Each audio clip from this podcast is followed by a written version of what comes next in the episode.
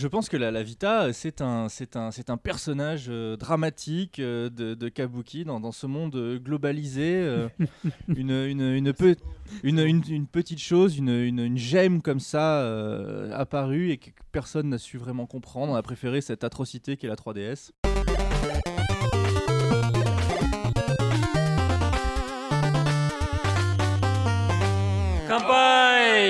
Bonjour et bienvenue à tous sur le podcast euh, KY Gamer Show. Euh, Nous allons euh, entamer le podcast du mois d'octobre, même si on, on s'est un peu avancé dans le mois de novembre. On va donc parler un peu de tout ce qui s'est passé dernièrement dans le monde du jeu vidéo, notamment pour les japonais. Je vous rappelle qu'on peut trouver le podcast sur le site KY Gamer Show. Nous sommes également donc sur les réseaux Twitter, Facebook et compagnie sous le nom de KY Gamer.com. Et on peut également nous retrouver en- le, le podcast sur iTunes, euh, Stitcher, TuneIn et même sur Google Play pour ceux qui sont Google Play Music pour ceux qui sont aux États-Unis. Donc, euh, donc voilà, on va commencer par la présentation des, euh, des personnes euh, qui sont là aujourd'hui. On va commencer par toi, Mathieu. Bonjour. Bonjour. Alors Ma- Mathieu, qu'est-ce que qu'est-ce qui se passe dernièrement pour toi au Japon? Raconte-nous un peu. Bah écoute, au Japon, pas grand-chose. je mène ma petite vie. Je, Ta je grande cherche- vie. Ou ma, ma grande vie. Et disons, ce qui occupe la plupart de mon temps actuellement, c'est euh, d'essayer de développer euh, Mensetsu, qui est euh, euh, le nouveau podcast euh, où j'interviewe en fait des euh, francophones, pas seulement des Français, mais des francophones vivant au Japon, plus alors, ou moins longtemps. C'est euh, dispo sur euh, quel, euh, quel site ça? Alors, on peut le trouver sur euh, www.podcast, donc p o d k y a s t.com. Attends, c'est compliqué. C'est compliqué, mais c'était voilà pour faire le petit jeu de mots avec KY, hein, toujours pareil. Je vois, je Et euh, donc on peut le retrouver sur ce site, mais ce site en fait fait office de hub. Donc actuellement il est euh, un peu en construction, hein, il n'est pas encore euh, super beau et etc. Mais dessus on peut retrouver les KY shows. On Ce que peut vous êtes en train d'écouter. voilà. On peut retrouver euh, Mensetsu. Et bientôt, sûrement à la fin de ce mois-ci, si j'ai bien compris, on va pouvoir retrouver le coin coin indé. Coin coin indé. Donc euh, Ça apparaît de quoi ça? C'est euh, un podcast. euh, on est quatre en fait. Ouais. Donc il y a Chris, il y a Jennifer, euh, il y a Julien, Un des nombreux Julien. un des nombreux Julien. Donc euh, bon, vous verrez lequel euh, euh, en écoutant. Et puis moi-même, Mhm. on choisit un jeu indépendant ou Ok. d'auteur. On, on fait d'ailleurs dans le premier épisode euh, euh, la définition euh, De ce qu'est un jeu indépendant. de ce qu'est un jeu indépendant à nos yeux, hein, évidemment, parce que Mhm. la définition peut changer en fonction euh, des gens. Et, et donc le premier jeu, c'est Jotun, Ok. un petit jeu qui se passe dans un univers très, très viking, on va dire. C'est cool ça. Voilà. Et on passe, le, il fait quoi? Il fait une heure, une heure et demie à peu près. Il est déjà enregistré, alors il est déjà disponible Il ou pas? est, pas, il est enregistré depuis un moment, mais il va être disponible à la fin de ce mois en fait. Très bien. Et on parle en fait du jeu en profondeur. Donc on fait une petite critique du jeu d'abord, et puis après on essaie de parler des thèmes qui sont développés, de ce que ça nous a inspiré, Mm. et des fois ça peut partir dans des tripes euh, philosophie de comptoir, etc. mais, Donc pour découvrir des nouveaux euh, jeux indépendants, c'est le podcast qu'il faut écouter alors. Euh, c'est compliqué parce qu'on on, on mitraille pas, tu vois. On fait pas. euh, alors il y a ce jeu, il y a ce jeu, il y a ce jeu, tu vois. Le, le- Mhm. C'est une analyse du jeu en fait. Voilà, c'est une Un analyse du jeu. Ça peut permettre de découvrir euh, certaines perles. Mhm. mais ça n'a pas pour vocation de faire euh, découvrir euh, moult jeux. Quoi. On, en, on en choisit un, j'imagine que le podcast sera euh, bimensuel, voire peut-être même plus. Il n'y a pas de vraiment, ce sera vraiment au, au feeling. hein. Ok. Mais euh, souvent, on va parler de vieux jeux.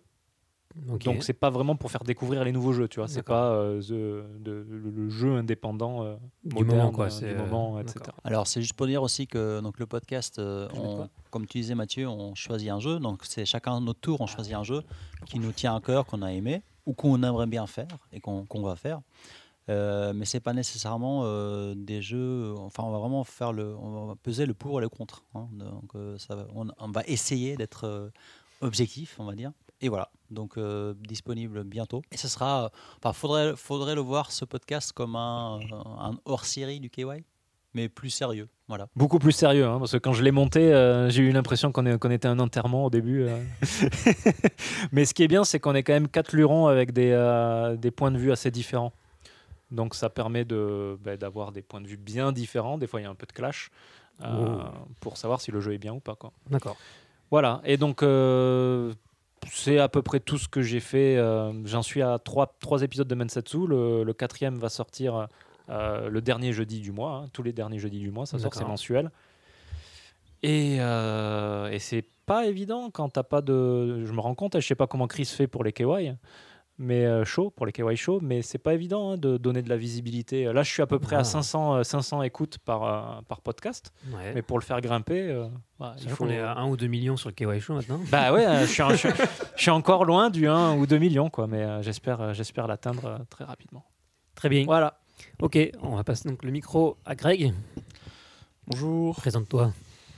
euh, Grégoire, donc euh, chercheur en histoire, actuellement à l'université de Waseda.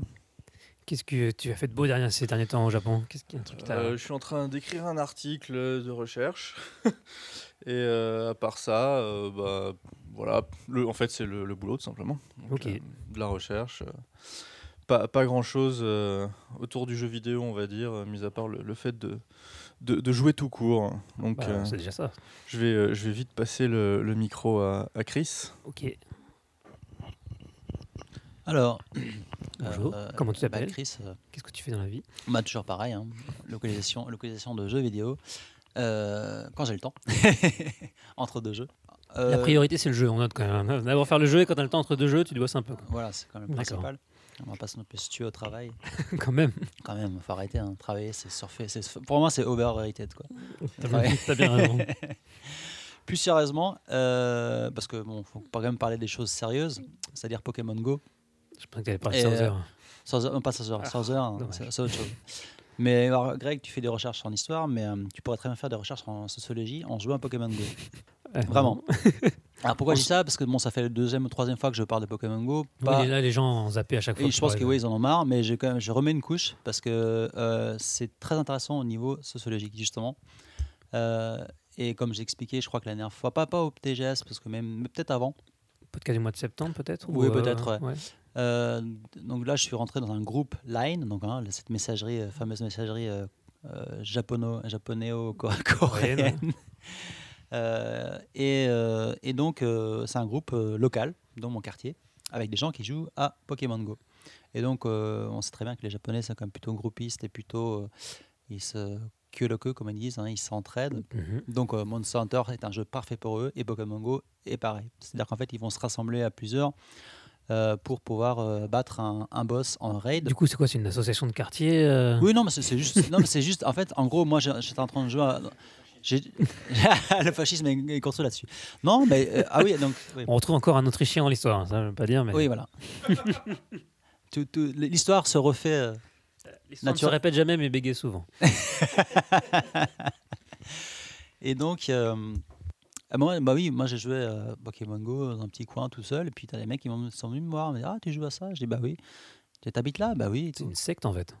Non, non, c'est pas une secte, justement. c'est Ça va de, du papy 80, 80 balais au, au gamin qui a 6 ans. Enfin, c'est. euh, voilà. Euh, et euh, t'as autant mon coiffeur, enfin voilà, le mec qui tient le bar au coin, euh, ça va être le, le tofu Yasan de- du coin, ça va être. euh, Et, du coup, alors ça fait depuis combien de temps que ça existe? Ça tient sur la longueur, ce genre de, de groupe alors? Ah oui, alors le groupe existe depuis un an.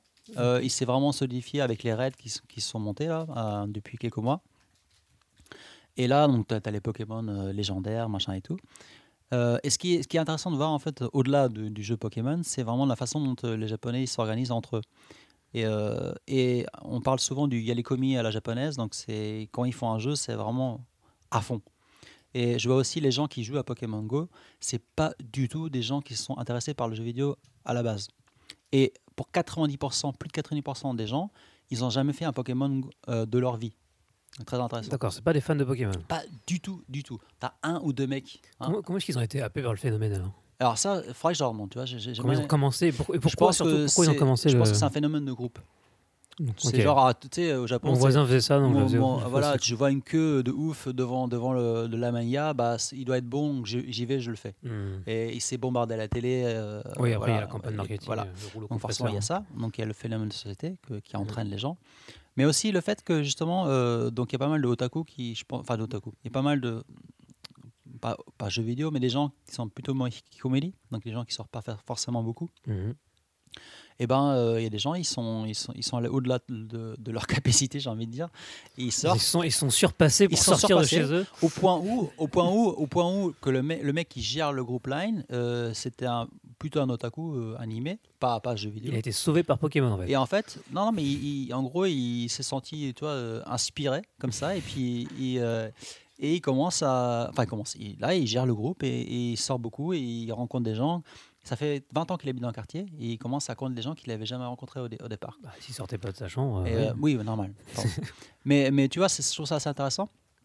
Et euh, bah, pour aller plus loin, donc on- le groupe que nous on est, c'est le Yanesen, donc euh, Yanaka, Nezu et, euh, et, euh, et euh, euh, de l'autre côté, de, de la, de la Yamates- Yamate-sen, t'as eu- tu as le Alakawa Group. En fait, donc le de groupe- gang ou pas voilà, c'est ça. T'as le groupe. euh, T'as le groupe. Euh, alors c'est pas c'est pas les guerres de gang parce qu'en fait euh, euh, déjà vieux, un même à l'intérieur d'un groupe tu sais en Pokémon Go tu as trois couleurs tu as bleu rouge et, euh, et, et, et jaune quoi et donc même à l'intérieur du groupe des fois il y a des petites tensions mais vu que c'est la japonaise on va voir, ah oui donc aujourd'hui c'est ton tour tu- je te laisse le gym tu fais, tu fais ton truc on va t'aider on va t'aider Vous Et- attribuez des tâches et tout alors. oui, c'est genre, ah, c'est ton tour. ah, le, le prochain truc, c'est ah, c'est l'autre tour. Enfin, c'est le tour du prochain, et ainsi de suite. Donc ça tourne, tu vois. Bon, il y a une petite tension de temps en temps, mais bon, ça, ça se règle à la japonaise, quoi. C'est le, hein, c'est la force du groupe qui. qui- Un petit coup de katana dans le dos, hop, c'est réglé. Ouais, vraiment. Euh, et, mais bon, il y a le Alakawa Group et la frontière des deux groupes. Donc, tu vois, il y a, il y a, le, il y a Nipoli, la station, et de l'autre côté, donc, il y a le McDo. Et là, c'est un peu la frontière entre, entre les deux territoires, si tu veux. Tu vois. Tu surveilles Et un peu la coup- frontière du territoire, tu fais des rondes et tout. et du coup, ça devient problématique parce que comment on gère ça entre deux groupes Donc, tu as, tu as des mecs qui sont dans les deux groupes et qui Ah, essayent les de gérer, quoi. qui essayent de gérer les deux en même temps.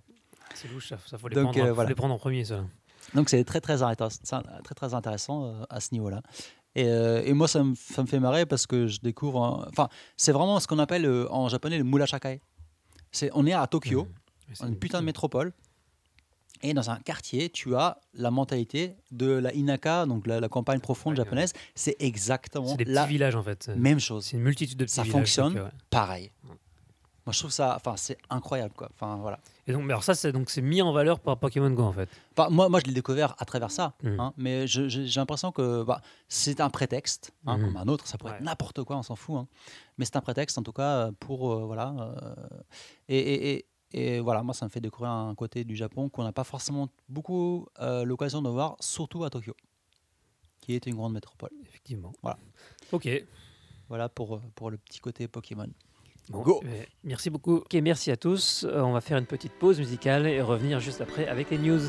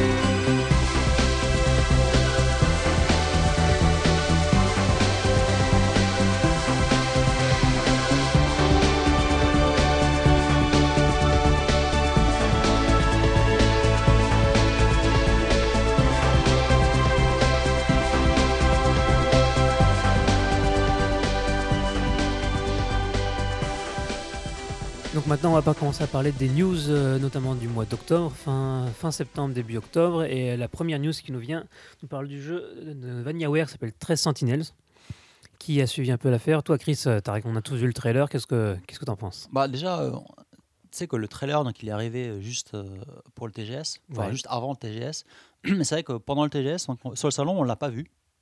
Oui, il Il était y a pas de stand. Il n'y a pas de stand. Il n'y a rien, même sur le truc Atlus, il n'y avait rien, il n'y avait que du persona. Euh, et, euh, et donc, c'est un peu passé inaperçu. Euh, et donc, Ouais. c'est pour ça qu'on voulait en reparler. Et euh, on a eu donc, le trailer qui est assez chouette. Et on a eu euh, récemment quelques screenshots euh, avec des explications sur, sur donc, le scénario, euh, enfin le scénario, on va dire le, le Le contexte ouais. du jeu. Et donc, il y aura trois- 13 personnages. Ça se passe à Tokyo, a priori. Et c'est un tactical RPG. Alors, est-ce que tu veux Ah. dire plus là-dessus euh Alors ça c'est intéressant. Bah, euh, je pense qu'on a encore eu très peu d'informations. Alors ce qui est intéressant de noter, c'est que VanillaWare récemment nous faisait beaucoup de- d'action RPG. On se souvient de Muramasa, on se souvient de Odin Sphere et ce genre de jeu. Et donc là, Tactical RPG, c'est-à-dire qu'on perd le côté action, sans doute. Malgré tout, ce qui est, euh, ce qui est mis en... Ouais, donc euh, c'est le, le directeur du studio qui, qui a, qui a dit que c'était un dramatique adventure game. Du coup, Il se passe dans les années 80. qui se passe dans les années 80. Ah, ça c'est intéressant. Du coup, ça expliquerait le- les uniformes qui Ouais. font un peu old school, euh, et même les, bah, les robots et les et le- l'espèce de, de Yankee avec Quoi, ça. parce que dans les années 80, il y avait, il y avait des robots? Bien sûr, bien sûr. On n'a pas dû vivre les mêmes. Ah, mais quand tu J'ai regardes raté les- quelque chose. Quand tu regardes les animés des années 80, il y a plein de robots. Aujourd'hui, il n'y a plus de Ah, ça, robots, il n'y a oui, plus, oui, que, bien des- sûr. plus que des petites filles en mini-jeux. Attends, Donc, euh, t'as toujours les Gundam. hein. ah bah, alors, Dieu nous en protège. Encore heureux qu'ils ont gardé le Gundam. D'ailleurs, je suis allé voir le, le unicorn, il est à classe. À Odaiba. Je crois qu'on y est tous allés en fait. Ah ouais, Ouais. Ça. On n'a pas parlé des choses qui comptent en fait. ah ben, c'est ça. Une petite question qui n'a rien à voir, mais le premier Gundam, il est passé où du coup? Au fond de la baie. Il a été vaincu par le unicorn et là, ils l'ont acheté Non, le cadavre dans le. Il est reparti dans l'espace euh, pour une mission secrète. mon Ah oui, je comprends. Bah, heureusement qu'ils sont là pour nous protéger. Il est parti pour aller botter le cul de, de la Corée du Nord, quoi. La nouvelle arme secrète des Japonais. C'est le Gundam. Gundam. Non, il est très classe le, le unicorn. hein. Mhm. Il pète bien. Du coup, revenons sur. euh, donc, euh, Des, des robots et un action RPG. Donc en fait, on s'est, on s'est, on s'est au fond. euh, euh, pardon, pas un, tactical RPG. Donc on, on sait un petit peu rien euh, sur le gameplay pour l'instant? Je crois qu'en termes d'image, euh, le trailer. euh, bah, le trailer, on sait qu'on on reste sur de la très belle 2D comme, euh, comme d'habitude. Donc, c'est un, donc, un Japon, donc j'allais dire contemporain, mais du coup, dans les des années 80, qui est post-apocalyptique. toujours dans le Japon contemporain dans les années 80. Voilà, oui, c'est vrai. Et du coup, c'est plus ou moins c'est apocalyptique, c'est-à-dire quelque chose est arrivé, une espèce, on ne sait pas trop ce qu'il y a, une espèce d'attaque euh, inconnue, mais qui a fait en sorte que, le, que les gens se battent dans la, la vie avec merde, le robot, quoi. quoi. C'est la merde. Et euh, d'ailleurs, ça nous fait penser un peu à Kyo Etoshi, euh, pour certains qui jouent en ce moment. Au fond, il y a, il y a pas, pour l'instant pas gros. Il faut Ouais. dire les choses telles qu'elles sont, pas grand chose à dire, mais à part le fait que bon, on n'en sait pas beaucoup, mais que c'est très joli. Alors, Et qu'il y, a- sait- il y a quoi 13 C'est personnages ça, 13 euh, personnages, et que, après, le, point, le, le scénario sera du point de vue des 13 différents personnages. Donc, ce sera un scénario vu de, donc, de 13 perspectives, un peu comme bah, il y avait deux persos, là, il y en aura 13. Donc, euh, voilà, euh, dans Moula Massa, je me souviens plus trop. Tu, tu pouvais, mais tu faisais le jeu dans un sens ou dans l'autre, ça avec l'un ou avec l'autre. Tu changeais pas en plein milieu. Dans Molamasa, en fait, si je me rappelle bien, c'est que tu finis le jeu une fois et tu débloques la meuf et tu, re- tu peux refaire le jeu avec la meuf. Si je dis pas de conneries. La meuf n'était pas jouable depuis le début? Je ne pense pas. Après, je dis peut-être des conneries, peut-être qu'ils ont branchement. Mais, mais par exemple, tu joues à, tu joues à hum, comment il s'appelle le dernier jeu de, de Vanillaware qui est Dragon's, Dragon's Crown? Non, non. Non? Après, euh, donc fait après le remake qu'ils ont fait de All in Sphere, voilà. All in Sphere, en fait, je sais plus combien de personnages tu as, mais tu as eu au moins 4 ou 5 Ah personnages. bon et tu joues vraiment tous les personnages. Ouais. Et à la fin, en fait, tu as un chapitre qui résume les, tous Oui, les ça, personnages et tu rejoues. Voilà. Donc, euh, au fur et à mesure, ils augmentent le nombre de personnages. Oui, et les personnages Voilà. se croisent régulièrement et donc Tout à fait. tu construis le scénario par le Voilà, c'est vachement bien fait parce que tu as vraiment des points de vue très différents, des- à des moments différents. Et là, je me demande que peut-être qu'ils voilà, ils ont peut-être bossé là-dessus. Et 13 personnages, ça fait quand même beaucoup. hein. Ça fait beaucoup. Je sais pas si on parle de, de tactical avec des robots. Il y, a- il y a des gens de, de Front Mission qui. euh, Bah, ils n'ont rien annoncé. Moi, je j'ai pas l'impression parce que VanillaWare, euh, bon, je, ils ont, je pense que c'est un studio qui est assez, assez petit et qui conserve son équipe depuis plusieurs années. Donc, euh, Ah, bah après, c'est juste au niveau de, de, de la, de la- voilà, de l'habitude, tu vois, de, de, de mettre en place des gameplays de, de tactical, vu que c'est plus c'est de l'action RPG euh, principalement. euh, Ouais. bah, je suis curieux de voir les premières On images de gameplay. En tout cas, c'est un jeu. On qu'on- verra. Pour l'instant, c'est ouais, on voit juste les personnages marcher dans, dans des rues euh, qui ça a l'air plutôt d'être des, des, des, des cutscenes ou euh, ou, euh, bah, c'est la merde dans les rues de Tokyo ou dans le lycée ou je ne sais quoi. c'est ça. Bon, Donc cas, voilà, mais en tout cas, ouais, clairement euh, très joli et, euh, un jeu à garder à l'œil. euh, ouais, complètement. Et surtout, ce sera le dernier grand jeu de la Vita.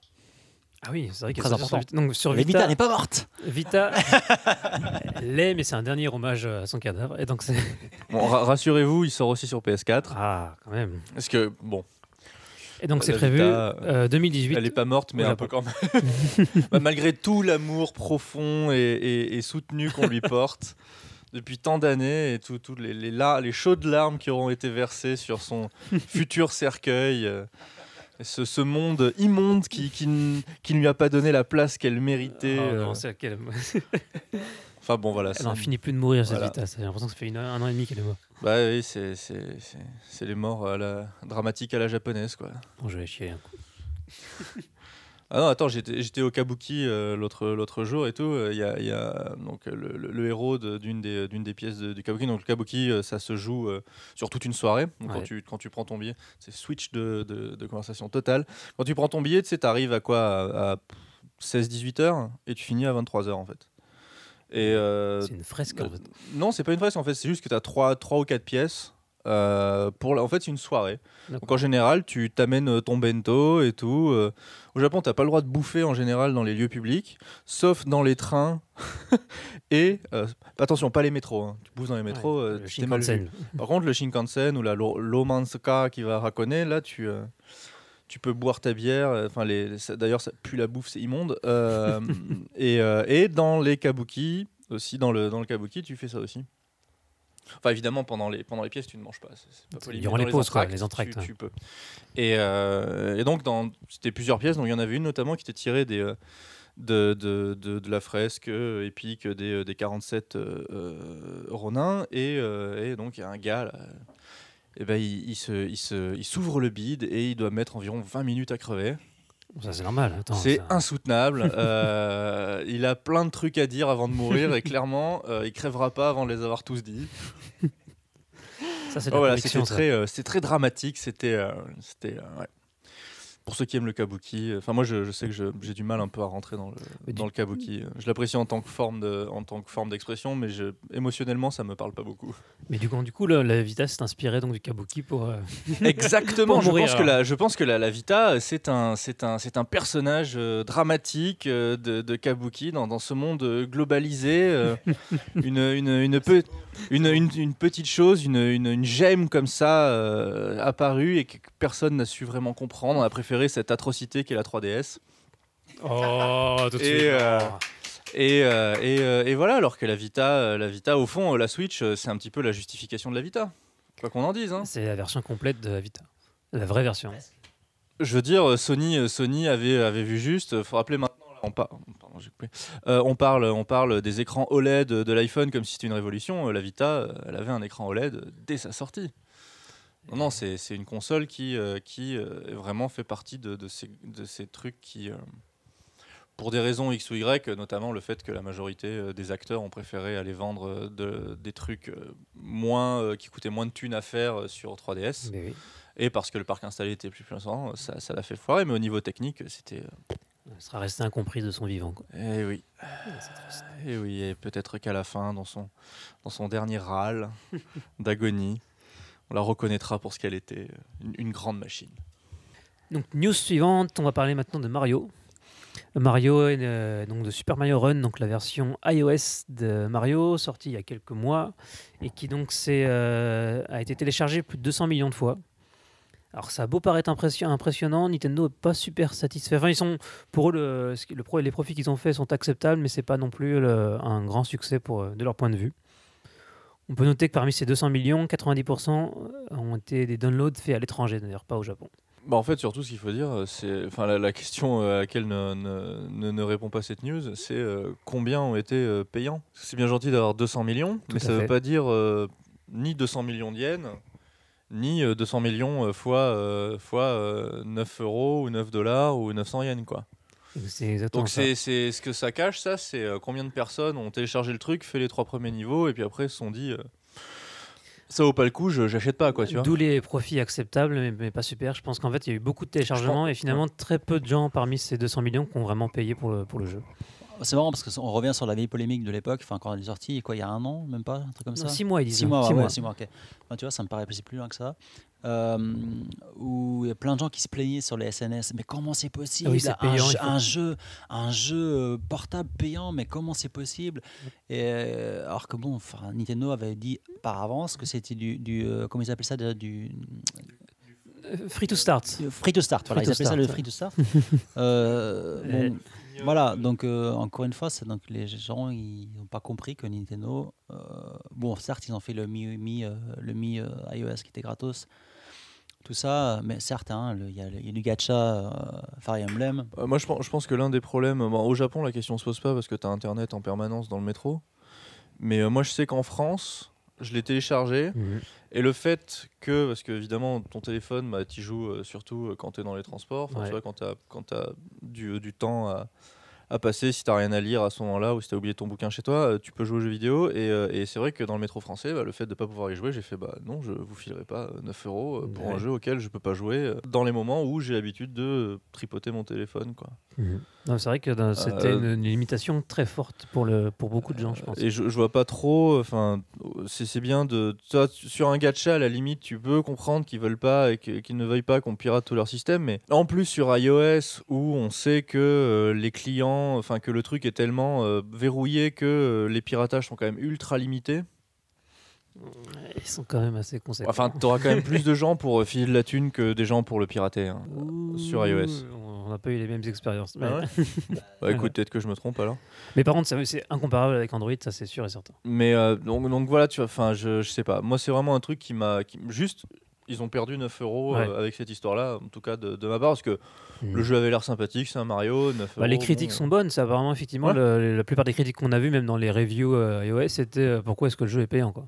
Et, et plus effectivement le fait qu'il fallait avoir une connexion internet. Bah alors ça, euh, je suis, je suis d'accord euh, sur euh, ce que disait Chris. Quoi. Enfin, je veux dire, moi, ça me paraît normal à un moment si tu fais un bon jeu, Bah pour vous peut-être, de mais, le faire, de le faire payer. Moi, je suis pour, je suis pour payer 20 balles si le jeu est un bon jeu, quoi. mais apparemment là, je pense une bonne partie des, des gens qui sont habitués à faire des jeux sur smartphone Clairement, sont pas prêts à. C'est un problème de, de public en fait. hein. Ouais, ouais bah, bah, du coup, il faut que les gens s'adaptent enfin, on s'adapte au public aussi quoi. Donc Non, mais euh, ça, c'est- je pense que c'est un problème de target aussi au final, parce qu'en fait, les, les- les joueurs qui jouent vraiment, les joueurs passionnés de Mario ou le traditionnel de Mario, bah, ils sont pas sur leur smartphone. mhm. Et les joueurs de smartphone, bah, ils s'attendaient pas à un jeu comme ça. Donc en fait, c'est un peu le. Voilà. Mhm. C'est pas là. C'est peut-être, je pense qu'il y avait peut-être un petit problème de target. Et euh, certes, hein, les jeux indés comme Monument Valley ou autres existent, mais c'est encore un autre public pour moi que, que le Mario sur, sur iOS ou Android. Mhm. Et puis après, enfin, faut dire ce qui est. euh, il a beau être euh, apparemment bien, euh, c'est un runner, quoi. Je veux dire, tu vois, c'est euh, si tu veux un runner, t'as Rayman qui est gratos, quoi. Et même Rayman payant, je pense, est tellement plus fun et, et sympa à jouer et punchy que, que, que Mario Run. Mario Run, quand il joue, c'est quand même un peu mou du mou du genou, quoi. Ça, ça vaut pas le coup alors? Le, je sais pas si ça vaut pas le coup si ça doit être bien fait, mais je veux dire. De toute façon, c'est toujours ce truc. Il y a eu euh, au moment où, où Mario sortait sur 3DS, tout le monde parlait de Mario, euh, mais on semblait oublier qu'au fond, euh, je- moi, en tout cas pour moi, euh, le, le- le gros truc en plateforme qui était sorti et qui devait juste exploser, qui pour moi explosé d'ailleurs le Mario euh, 3DS, et ben c'était Rayman. C'était Rayman Origins. et- Rayman Origins qui était C'est fantastique vrai qu'il était, qui était, était ouf. Et bah pareil pour les runners, t'as Rayman qui l'a depuis longtemps, qui fait le job, je pense, mieux que le Mario.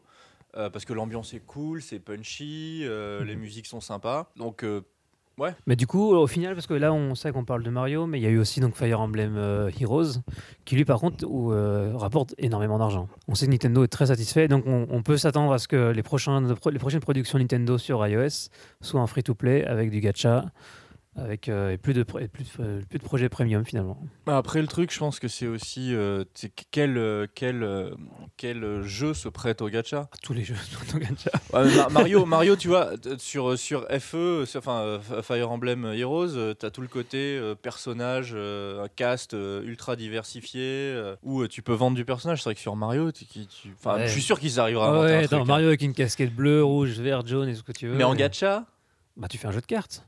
Je sais Ouais. pas, c'est plus un jeu de plateforme. De toute façon, un jeu de gacha là-bas, c'est un- le gameplay, c'est la gacha. C'est ce que je veux dire, c'est que je suis pas sûr que Mario soit la franchise qui s'y prête le plus. Là, il y, a- y y Animal Crossing qui va sortir. Animal Crossing, je sais pas de quelle manière ils vont, ils vont, euh, ils vont traire leurs clients, mais je pense qu'il y a des Bah, millions. ils de- ont enfin, annon- c'est beaucoup plus pratique. Ils ont annoncé, avis, c'est- euh. alors ce sera pas du gacha, ce sera du micro-paiement. Oui, Et, euh, d'après ce que j'ai compris, en fait, c'est limité comme dans les jeux de stratégie. Euh, tu vas construire un truc, et après, tu as une hor- horloge qui tourne, en fait, d'une barre. Et en gros, au bout d'un certain temps, tu peux reconstruire un La truc. barre de stamina. Et si tu vas euh, plus vite, bah, tu payes. Tu payes, quoi. Voilà. Bon, bah, Plus des, euh, des, des, meubles, des petites conneries. voilà. bah, oui, euh, bah, c'est- Classique. Très bien. Acheter Kyotoshi. Acheter que message subliminal. Ça coûte que 7 millions. Vous le remontez pour 5 millions. Euh, on va rester dans l'argent et chez Nintendo. Et on va parler de la Super NES euh, Classic Edition qui est sortie euh, bah, tout récemment et qui s'est euh, arrachée comme des pipins et qui a dépassé facilement les 2 millions de ventes dans le monde. Oui, bah, c'était prévisible. Hein, prévisible. et- Et d'ailleurs, c'est intéressant parce qu'ils ont ré- là, ils ont réédité les stocks et tout apparemment, donc euh, ils ont vu que le, enfin, à quel point ça marchait pour la, pour la NES. Ouais. Et donc là, bon, bah. La Nintendo a vraiment trouvé un hein. nouveau filon euh, qui est facile. Pour... bah, je, je pense que t- on a personne ici l'a acheté. Peut-être que d'autres KY l'ont Ah, acheté. peut-être, oui. ouais.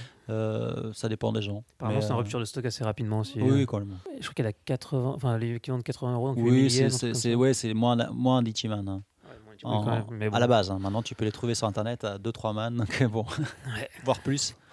En fait, pour le même prix, tu aurais revendu le pack de jeux sur ta Switch, euh, les gens l'auraient acheté aussi. à mon avis. Ouais. Moi, j'aurais préféré à la limite qu'ils me les sortent sur Switch. Faut on, on attendra de voir ce qu'ils feront avec leur, leur truc, euh, Ah, le- leur, leur, P-. PSN, euh, leur Nintendo PSN euh, Ouais. payant et les, les, les jeux qu'on sera censé recevoir euh, gratos et qu'on pourra garder. Tout à fait.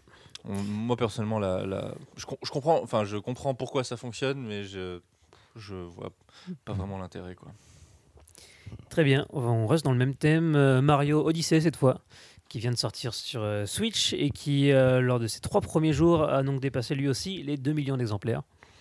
Ce qui en fait, je crois qu'ils avaient dit que c'était le lancement, le, bah, le- oui, le plus gros lancement de. Plus, plus rapide. Enfin, le, le plus ra- le Mario que c'est le plus rapidement vendu. Ouais, donc le Mario qui s'est le plus rapidement vendu, forcément le plus gros lancement de la Switch aussi. de- et donc c'est, euh, bah, c'est une, c'est, oui, c'est un succès énorme. C'est dingue parce que là on arrive au ni- niveau de Pokémon et Monster Hunter. hein.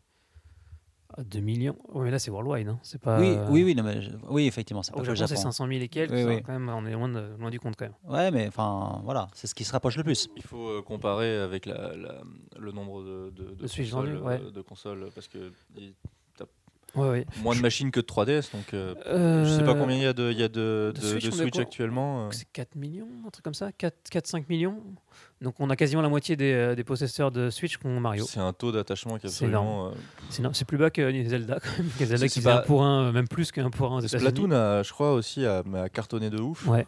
Et, euh, et ouais, ben, c'est pas, au fond, c'est c'est impressionnant, mais pas, sur, pas Ouais, forcément bah, dire, surprenant. Dans le top, on se retrouve voilà, donc, euh, Mario, Zelda, Mario Kart et Splatoon. Ouais. Je veux dire, c'est écrit à l'avance. hein. Logique, quoi. T'achètes c'est une ça. console Nintendo pour jouer à des jeux Nintendo. quoi. Mais c'est le, je pense que c'est le- la quantité qui impressionne vraiment. C'est-à-dire que autant que ces jeux-là se vendent bien, c'est normal. Mais comme la Switch décolle vraiment et que donc ça fait, ça en- enchaîne des ventes derrière énormes aussi. Là, ils ont la, la production, euh, elle est, euh, elle est bonne, quoi. Non? Bah là, on, J'ai l'impression que ça s'est un peu on a l'impression hein. que ouais, Ouais. au Japon, bah, parce qu'en Occident, ça fait un moment quand même qu'on trouve des Switch facilement.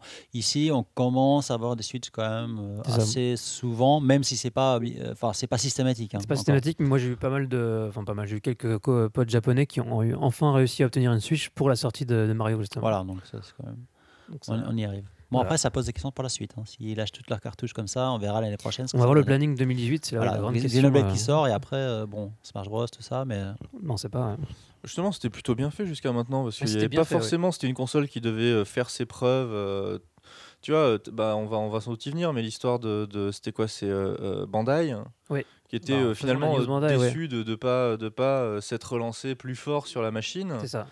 Euh, ça veut dire que pour tout le monde, en fait, dans l'industrie, euh, Nintendo, après euh, la Wii U et ainsi de suite, devait euh, prouver qu'ils étaient capables de, de Les gens sortir un hardware qui fonctionne et de le faire vivre.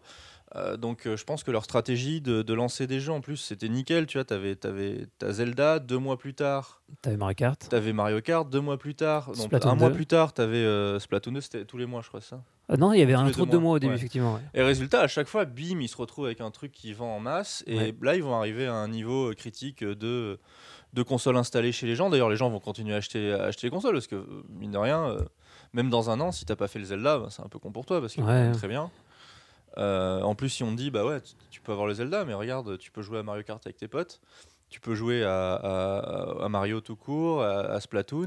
On sait que ça va être des, des- des jeux long sellers comme euh, ils étaient sur 3DS et sur les consoles Nintendo Mm. en généralement. Donc je, je m'inquiète pas sur la suite. Ouais, t'as as Xenoblade qui arrive, mais après t'as quoi Il y a, y a- y a plus n'y rien. a, il y aura aura plus rien annoncé. Enfin, ils ont annoncé les trois trucs, mais ils n'ont pas montré d'image. C'est qu'il y aura un Fire Emblem qui va débarquer en 2018. Il y a un Metroid. Euh, on imagine forcément un Smash Bros, même s'il n'a pas été annoncé. Donc- Et zéro, euh, on prie tous pour le seulement. F0. Quoi. Mais euh, ouais, non, je pense que c'était euh, c'était sans doute nécessaire pour eux et plutôt bien joué au niveau du, du, du, du rythme. Et, et là, sans doute que les, les, bah ouais, les, les, les éditeurs tiers euh, vont. euh, Bah, on sait que c'est les, les indés qui ont réussi à tirer leur épingle du jeu. Où effectivement, comme il y avait un trou de deux mois entre chaque grosse sortie par Nintendo, contre, le nombre de jeux pourris qui sont. en Ah, il y a beaucoup de jeux, mais sale, du coup, quoi. beaucoup de jeux qui se vendent bien aussi. C'est-à-dire qu'il y a Ouais. beaucoup d'indés qui ont fait vraiment euh, énormément de, Ah, de j'ai vu, ventes. c'est quoi euh, le, le, le... C'est le, notamment, je pense, à, je pense, au même le remake de Wonder Boy. Ouais. ouais. Wonder Boy qui s'est énormément bien vendu, surtout sur Switch. Alors ça c'est très drôle, le Wonder Boy c'est mieux vendu sur Switch que Oui. sur PS4. Ce qui, euh, ouais, ce qui est, Mais du coup, c'est une bonne leçon en fait. Euh, les- en fait, les deux mois de, de, de trou entre les jeux Nintendo ont bien servi Nintendo parce que ça avait un calendrier qui était ré- ouais, avec des sorties régulières, mais c'était suffisamment espacé pour que les, euh, les indies aussi, et donc les éditeurs tiers en général, puissent faire leur, euh, leur beurre. Et donc là, on voit effectivement dans une des news que Namco Bandai est, est très satisfait des, de trois jeux qui sont sortis sur Switch et qu'ils ont annoncé encore trois, trois gros jeux en développement. Et qu'ils ont, limite, on sentait qu'ils étaient déçus de ne pas avoir sorti même plus de jeux euh, dès la sortie de la, la Switch, quoi, et de ne pas avoir réussi à anticiper le succès énorme. On pense notamment à Dragon Ball Xenoverse 2 qui a dépassé les 400 000 exemplaires en très, très rapidement, alors que c'est un portage d'un jeu qui est déjà sorti ailleurs. quoi. Carrément. D'ailleurs, ça peut introduire une des prochaines news. Là, tu as vu les, les, les sales globales de la Switch? Sales Global. Ah oui, non, en fait, on est à, à 7 millions, euh, 7 millions 63 000. Attends, 7 millions? Voilà. Donc, on euh, presque oui, ah, 7,6 millions euh, Ah de, oui, j'étais à de hardware. Avec mes 4 millions. moi. Bah oui, bah, en fait, on est, on est resté coincé il y a encore quelques mois. Ou alors 4 millions, c'est le Japon, je sais pas. Euh, non, non, non, non, Non, non, mais ouais. c'est ça, c'est que ça, ça, a vraiment explosé. ça. Et, euh, et donc là, les softwares, là, je crois, c'est 28 millions presque. Donc Ouais, ça, ça va, Presque 28 millions. euh. c'est quand même, euh, c'est quand même très très bon. Ça va très vite et du coup Nintendo tous les gens tous les mois rechange euh, comment dire, Oui, c'est prévision, c'est ouais, prévision. Et là ils sont presque débordés. On c'est vraiment un phénomène euh, presque comparable à ce que la, la Wii était à l'époque en fait. Là, oui, hein. oui, oui. En fait, euh, c'est simple, hein, quand tu prends la, le, le catalogue et la puissance de Nintendo sur le soft euh, avec une qualité du niveau de la Vita, voilà, c'est QED. Hein. Parce que là voilà on a des chiffres hein, pour la Switch. Donc on a euh, Zelda 4,7 millions d'exemplaires vendus, Mario Kart 4,4, Splatoon 2 3,6, One to Switch 1.3 et Arms 1.3. Et Donc on disait que la Mario avait dépassé les, les 2 millions en 3 jours. Il doit être maintenant à beaucoup Mais plus. t'imagines une des jeux comme un, un, un de Switch et, euh, et euh, bon, qui est quand même. Enfin bon. Et Arms, mais Arms, il est sympatoche, mais, mais c'est euh, c'est de la- c'est du jeu de niche, quoi. Bah, je pense qu'ils avaient, eu des, ils, ont- ils avaient eu comme des attentes plus grandes pour Arms parce qu'ils ont essayé d'en faire un espèce de truc grand public quand même. 1,3 million, c'est- je pense c'est énorme quand Bah, même. par rapport aux critiques qu'il y a eu, je pense que c'est un, il s'est mieux vendu que ce qu'il aurait dû en tant que, par rapport à sa qualité en tant que jeu. Donc euh, je pense que là, Nintendo, euh, oui, ils doivent être très très satisfaits. hein. C'est fou qu'ils aient réussi à reproduire le phénomène, euh, ce qu'ils avaient fait avec la, Wii à l'époque, alors qu'on pensait vraiment que c'était qu'une seule fois de- dans leur vie, quoi. La puissance de Nintendo. Faut jamais enterrer Kyoto. On enchaîne avec le rapport annuel euh, 2017 pour Sega, qui nous donne quelques chiffres, notamment sur des licences Atlus, des grosses licences Atlus. On peut voir par exemple la série des Megaten, donc Megami Tensei, a atteint les euh, plus de 7,2 millions d'exemplaires vendus, donc depuis son lancement pour tous les, euh, pour tous les jeux. Et on peut voir aussi que la série Persona, qui, est donc, à la base est un spin-off de la série Megaten, elle a dépassé les 8,5 millions, notamment grâce à Persona 5 euh, récemment qui fait un carton. Oui, c'est intéressant de voir. Donc euh, là, euh, c'est marqué donc euh, les Megaten ont commencé en 87, donc c'est comme vieux. Euh, les Persona, non Persona 96. Donc Presque 10 ans euh, d'écart, hein. Voilà, presque 10 ans d'écart. Et alors qu'ils ont déjà presque plus d'un million de, de plus, enfin presque un million de plus, plus, voilà. Donc c'est c'est assez, assez impressionnant quand même. hein. Tiens, on peut voir les Yakuza, qui ont dépassé 10,5 millions. Total, mais Total. toute la toute la série. hein. Ouais. C'est bon, c'est pas c'est pas pas extraordinaire, mais c'est quand même pas mal non plus, hein, parce que bah, il y a quand même six épisodes plus les Gaiden, plus les rééditions, euh, Ouais. donc voilà. Donc c'est pas mal. Pareil, le, le- la série les, les séries des Sonic, 360 Ah. 360 millions. Oh, mais ils trichent parce qu'ils mettent les downloads. Voilà, ils mettent les downloads. Voilà. Donc bon, On sait pas trop. Même quand tu vends un free-to-play sur iOS, euh, machin, ça va vite. voilà, Quoi. ça va très vite.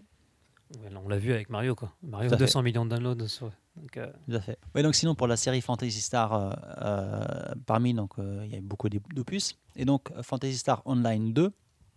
Donc il y a plus de 4,5 millions de daily donc de, de comptes de compte Euh, créé, créés quoi. Voilà. qui veut un peu tout rien dire. Finalement. Voilà, que bon, c'est quoi C'est euh, hum, Bah, FF14 avait dépassé combien les 10 millions 12 ça. millions je sais plus, ouais, donc, ils sont euh, ils se rapprochent de, de World of Warcraft quoi. c'est- Mais WoW, pareil, si on compte juste en compte euh, créé. oui, bah oui. Parce que c'était eux, Bah, compte actif que- créé, ils n'étaient pas très clairs là-dessus. Ouais, donc, voilà, euh, parce que WoW avait, avait, euh, par un moment, alors c'est plus le cas maintenant, mais dépassé les 10 millions de, de joueurs actifs en même temps. Hmm. C'était ça surtout le record de, Voilà. de World of Warcraft. On est quand même très loin de ces chiffres-là. Après, c'est très drôle. Donc, il y a- il y, a deux séries, Hokutonoken et Soutenoken. Ouais. Hein, donc, la série, euh, le spin-off de Hokutonoken aussi. Et là, c'est que du patchy slot et du pachinko. Alors combien ils ont vendu de pachinko euh Alors, ça, c'est marrant parce qu'ils disent euh, d- vingt- 2,74 millions pour Hokutonoken. Alors, comment tu calcules ça? Je ne sais pas trop. hein. C'est pas les machines vendues ou c'est pas l'argent rapporté? Voilà, donc ça, ça doit être des machines. euh, Ils ont vendu plus de 2 millions de machines? Voilà. Je me rends pas compte. C'est beaucoup. c'est assez fou. Ouais. Et, et Soutenoken, donc le spin-off, Ouais. euh, 440 000, donc c'est pas. Voilà, Hein, on, voit, on voit quand même, la- Ouais, en même temps, on voit quand même euh, la- série de base a là, beaucoup- il- on beaucoup plus d'impact. depuis, euh, Voilà. On compte depuis un bon bout de temps. hein. Ouais, surtout ce, ce que ça montre, c'est euh, c'est la puissance du pachinko au Japon. quoi. Ouais, C'est- ça. C'est euh, c'est vraiment monstrueux. Bah, ce serait intéressant de savoir aussi les, combien ça rapporte. Plus encore que le, le nombre de patchy slots.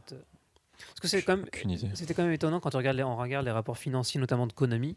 Par exemple, Konami fait encore aujourd'hui, des- des, euh, en ce moment, des très bonnes années fiscales, où par contre, c'est toujours leur branche jeux vidéo qui rapporte plus que leur branche euh, pachinko. C'est-à-dire que le, le bu- le- je pense que le marché des jeux smartphone, notamment euh, enfin, des jeux sur smartphone, est beaucoup plus gros en fait que le marché des jeux pachinko finalement. Ah, complètement. Ça, c'est, je pense aussi. Surtout que c'est bien d'avoir il y a une petite baisse de jeux de smartphone là, on, on ressent une petite rehausse là. Ah, ça remonte là. Ah oui, oui, oui, ça, chier. ça- ça reprend euh, de, de Ah, force. Pourtant, j'étais bien content au début de l'année, ça avait un peu. un Euh, peu je, parlais de Pokémon Go tout à l'heure. Euh, vous savez que là, euh, Niantic Ouais. a annoncé Harry Potter. Enfin, ça, ça s'appelle pas Harry Potter Go, mais en gros, c'est non, mais en gros, c'est Harry Potter avec le, le game design, enfin avec la base de, Ah, de. Ingress. Je me demande si ça a marché au Japon, ça. Ouais, c'est Harry Potter, euh, c'est qu'à Universal Studios à Osaka, Ah il y a le vrai. truc Harry Potter. Donc, euh, et ça cartonne. Aïe, aïe, aïe. Voilà. Donc, euh, là, c'est bon, ils ont un business model qui va marcher. Là. Ils vont faire tsunami, quoi. Hokutonoken euh, Go, euh, voilà, c'est parti. Irao à toutes les, tous les coins de rue. Euh, mais euh, tu, tu, tu vas chasser quoi euh, dans Harry Potter? Enfin, les Pokémon, je comprends, vu que c'est la base, c'est quand Oui, même la, la base, l'idée ouais. de base de, de collectionner les trucs. Ingress, l'idée c'était de marquer, marquer ton espace euh, et tout. Donc, marquer, j'en sais rien, si tu avais un graphe euh, sympa quelque part, bah, tu disais euh, voilà, ça c'est là. Euh, là, Potter. euh, Harry Potter, euh, Je ne sais pas. euh, voilà. C'est le suspense. Euh, tu sais quoi, on, on s'en fout en fait. voilà. Bon, puisqu'on aime les chiffres, on va rester dedans. Et on va parler de Final Fantasy XII. Final Fantasy XII, donc le remake qui est sorti, du jeu PS2 qui est sorti récemment en HD sur PS4 et qui a dépassé le million d'exemplaires. Et un million, bah, c'est toujours ça de prix pour euh, Square Enix, c'est pas mal un million pour un remake. Et donc, euh, pour en finir avec nos news chiffrées, on va parler un peu donc de Resident Evil 7, Resident Evil 7 qui vient de cumuler, qui vient de dépasser les 4,1 millions d'exemplaires vendus euh, au travers le monde. Ce qui est, euh, bah, ce qui est pas si mal finalement. Ah, c'est très bon. Bah, C'est-à-dire que c'est beaucoup moins que Resident Evil 6 à l'époque. Mais euh, sachant que c'est un jeu VR et qu'ils ont, enfin, notamment et qu'ils ont complètement revu, revu la, la série, c'est plutôt positif. Bah, moi, je trouve ça très bien. hein. Et puis là, on, on attend, parce que la version, la version euh, Gold, Oui. avec tous les DLC inclus qui va sortir. Euh, je me demande, ça va peut-être raj- ça va peut-être pas rajouter un million, mais euh, bon, peut-être un demi-million. Peut-être. 400 000, on verra. Donc euh, non, c'est un- c'est finalement pour, euh, pour Capcom, c'était une bonne opération et surtout, je pense que ça, permettra de- ça leur permettra de faire un Resident Evil 8 qui se vendrait correctement. Alors que s'ils avaient continué sur la route du 6, euh, je pense que la série aurait peut-être disparu. Alors, euh, Ah, je dis, le, le 7, Aujourd'hui. c'est à faire absolument. C'est le, pour moi, le, ça reste le jeu de l'année. Très bien. Et euh, Capcom a profité pour nous filer de trois chiffres. On a Street Fighter V qui euh, dépasse les 1,9 millions. Ce qui est finalement assez peu, sachant qu'on a aussi la news que Tekken 7, lui, aurait dépassé les 2 millions. Ouais. Donc euh, Tekken 7, attends, aujourd'hui, Tekken se vend plus que Street Fighter. Qui l'aurait cru il y, a, il y a de ça un an. Donc euh, pas mal du tout. Puis c'est- moi, je trouve ça plutôt bien. hein, pour, euh, et, et- et grâce aussi, apparemment, à, à beaucoup de copies euh, vendues sur PC. Ouais. Et, alors, vous connaissez peut-être le, le site là, Steam Spy. Euh, donc, c'est un site qui, qui essaye justement. Alors, c'est pas ultra, enfin, c'est pas ultra précis, hein, mais on, ça donne une idée des, des ventes sur Steam. Et donc, plus, voilà, plus de 300 000 copies vendues sur PC. C'est pas négligeable vrai. pour un, pour un jeu de baston. hein. Vraiment pas négligeable. Et ouais, ça, ça montre aussi que mine de rien, quand tu es honnête avec ta communauté et que tu fais bien ton boulot, et ben voilà, les gens te suivent quoi. Et que tu vends pas un jeu non fini euh, Voilà. avec DLC. Euh, où tu fais pas de borne d'arcade, ou euh, tu. euh, Voilà, tout simplement. hein. Ouais. Le- le- la, la baston, ça a toujours fonctionné. euh, ça a toujours fonctionné sur euh, les, les- les bases, euh, les gens qui jouent euh, le plus à la base, quoi. Donc, euh, bah, je- évidemment. Si tu, respectes- de si tu Street respectes tes Fighter joueurs, 5, mais- si tu respectes tes joueurs, les joueurs te respecteront. quelque ouais, part. et bah voilà, donc euh, résultat, ils vendent, ils vendent des mégatonnes de Tekken, et, euh, et franchement, euh, bah, tant mieux pour eux, quoi. On en a fini avec les chiffres. On va parler maintenant de la, de la Paris Games Week qui, a- donc, bah, qui a eu lieu il y a, quelques, il y a quoi Il y a une semaine maintenant? Deux, je sais plus. Deux semaines. je sais Ça, passe vite. hein. Ah, il y a assez peu de temps et on va parler, une fois n'est pas coutume, d'un jeu qui, ne- qui n'est pas japonais, mais qui a quand même un rapport avec le Japon, qui s'appelle donc euh, Ghost of Tsushima. Et pas Sparta. Pourquoi Ghost of- Bah oui. Oui, donc euh, Ghost of Tsu- Tsushima par Sucker Punch, Sucker Punch, Sucker Punch qui nous avait fait Infamous, la série d'Infamous, Et ouais. et qui a annoncé un jeu, euh, donc un jeu de Ghost of Tsu- Tsushima qui se passe au Japon. Ce sera un open world avec des samouraïs. Qu'est-ce que vous en avez pensé? Bah, on a juste vu le trailer. Euh, donc c'est super beau, ça tue la gueule et Ouais, tout. Visuellement, c'est classe. Euh, après, euh, c'est les Américains qui font un jeu sur le, le Japon. Bon, tous les Euh, clichés du, du samouraï sont ah, là. Quoi. c'est- Là, on- Ça y va. hein. Surtout que là, le, euh, le producteur, apparemment, il a dit qu'il était influencé par. euh, euh, donc, le- c'est comment c'est en français Lone, Lone Wolf and Cub. Donc, Je, je crois que c'est. Okami. Je crois que c'est le titre euh, ouais, en, en- sur les comics. Enfin, je- sur les. ouais. Bah, le- donc il y a le manga et les films, hein, les, les films très connus. Euh, et, et, euh, et donc voilà, c'est qu'on y a toute cette imagerie, tout ce fantasme euh, occidental du, du, du samouraï. euh. Voilà, là, ils ont fait combo parce que dans, dans le, dans le press release, bon, déjà, tout est samouraï, tu vois, parce que c'est plus cool quand c'est samouraï. La détermination est samouraï. ouais, l'arc est samouraï, le, le land est samouraï, parce que évidemment, si ton land, c'est juste un land de personnes normales, c'est pas drôle. Si c'est un land de Et T'as samouraï. vu l'herbe, l'herbe dans le vent, Ouais, c'est- pas la même, samouraï. c'est- c'est de l'herbe samouraï. Ouais. Clairement.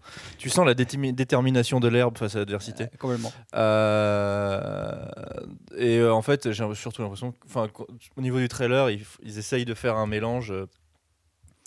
euh, comme je disais, c'est du ninja morai quoi. C'est genre. euh, euh, Bah, le mec, en, en un moment, il se transforme en fait. On le voit en habit Ouais. samouraï.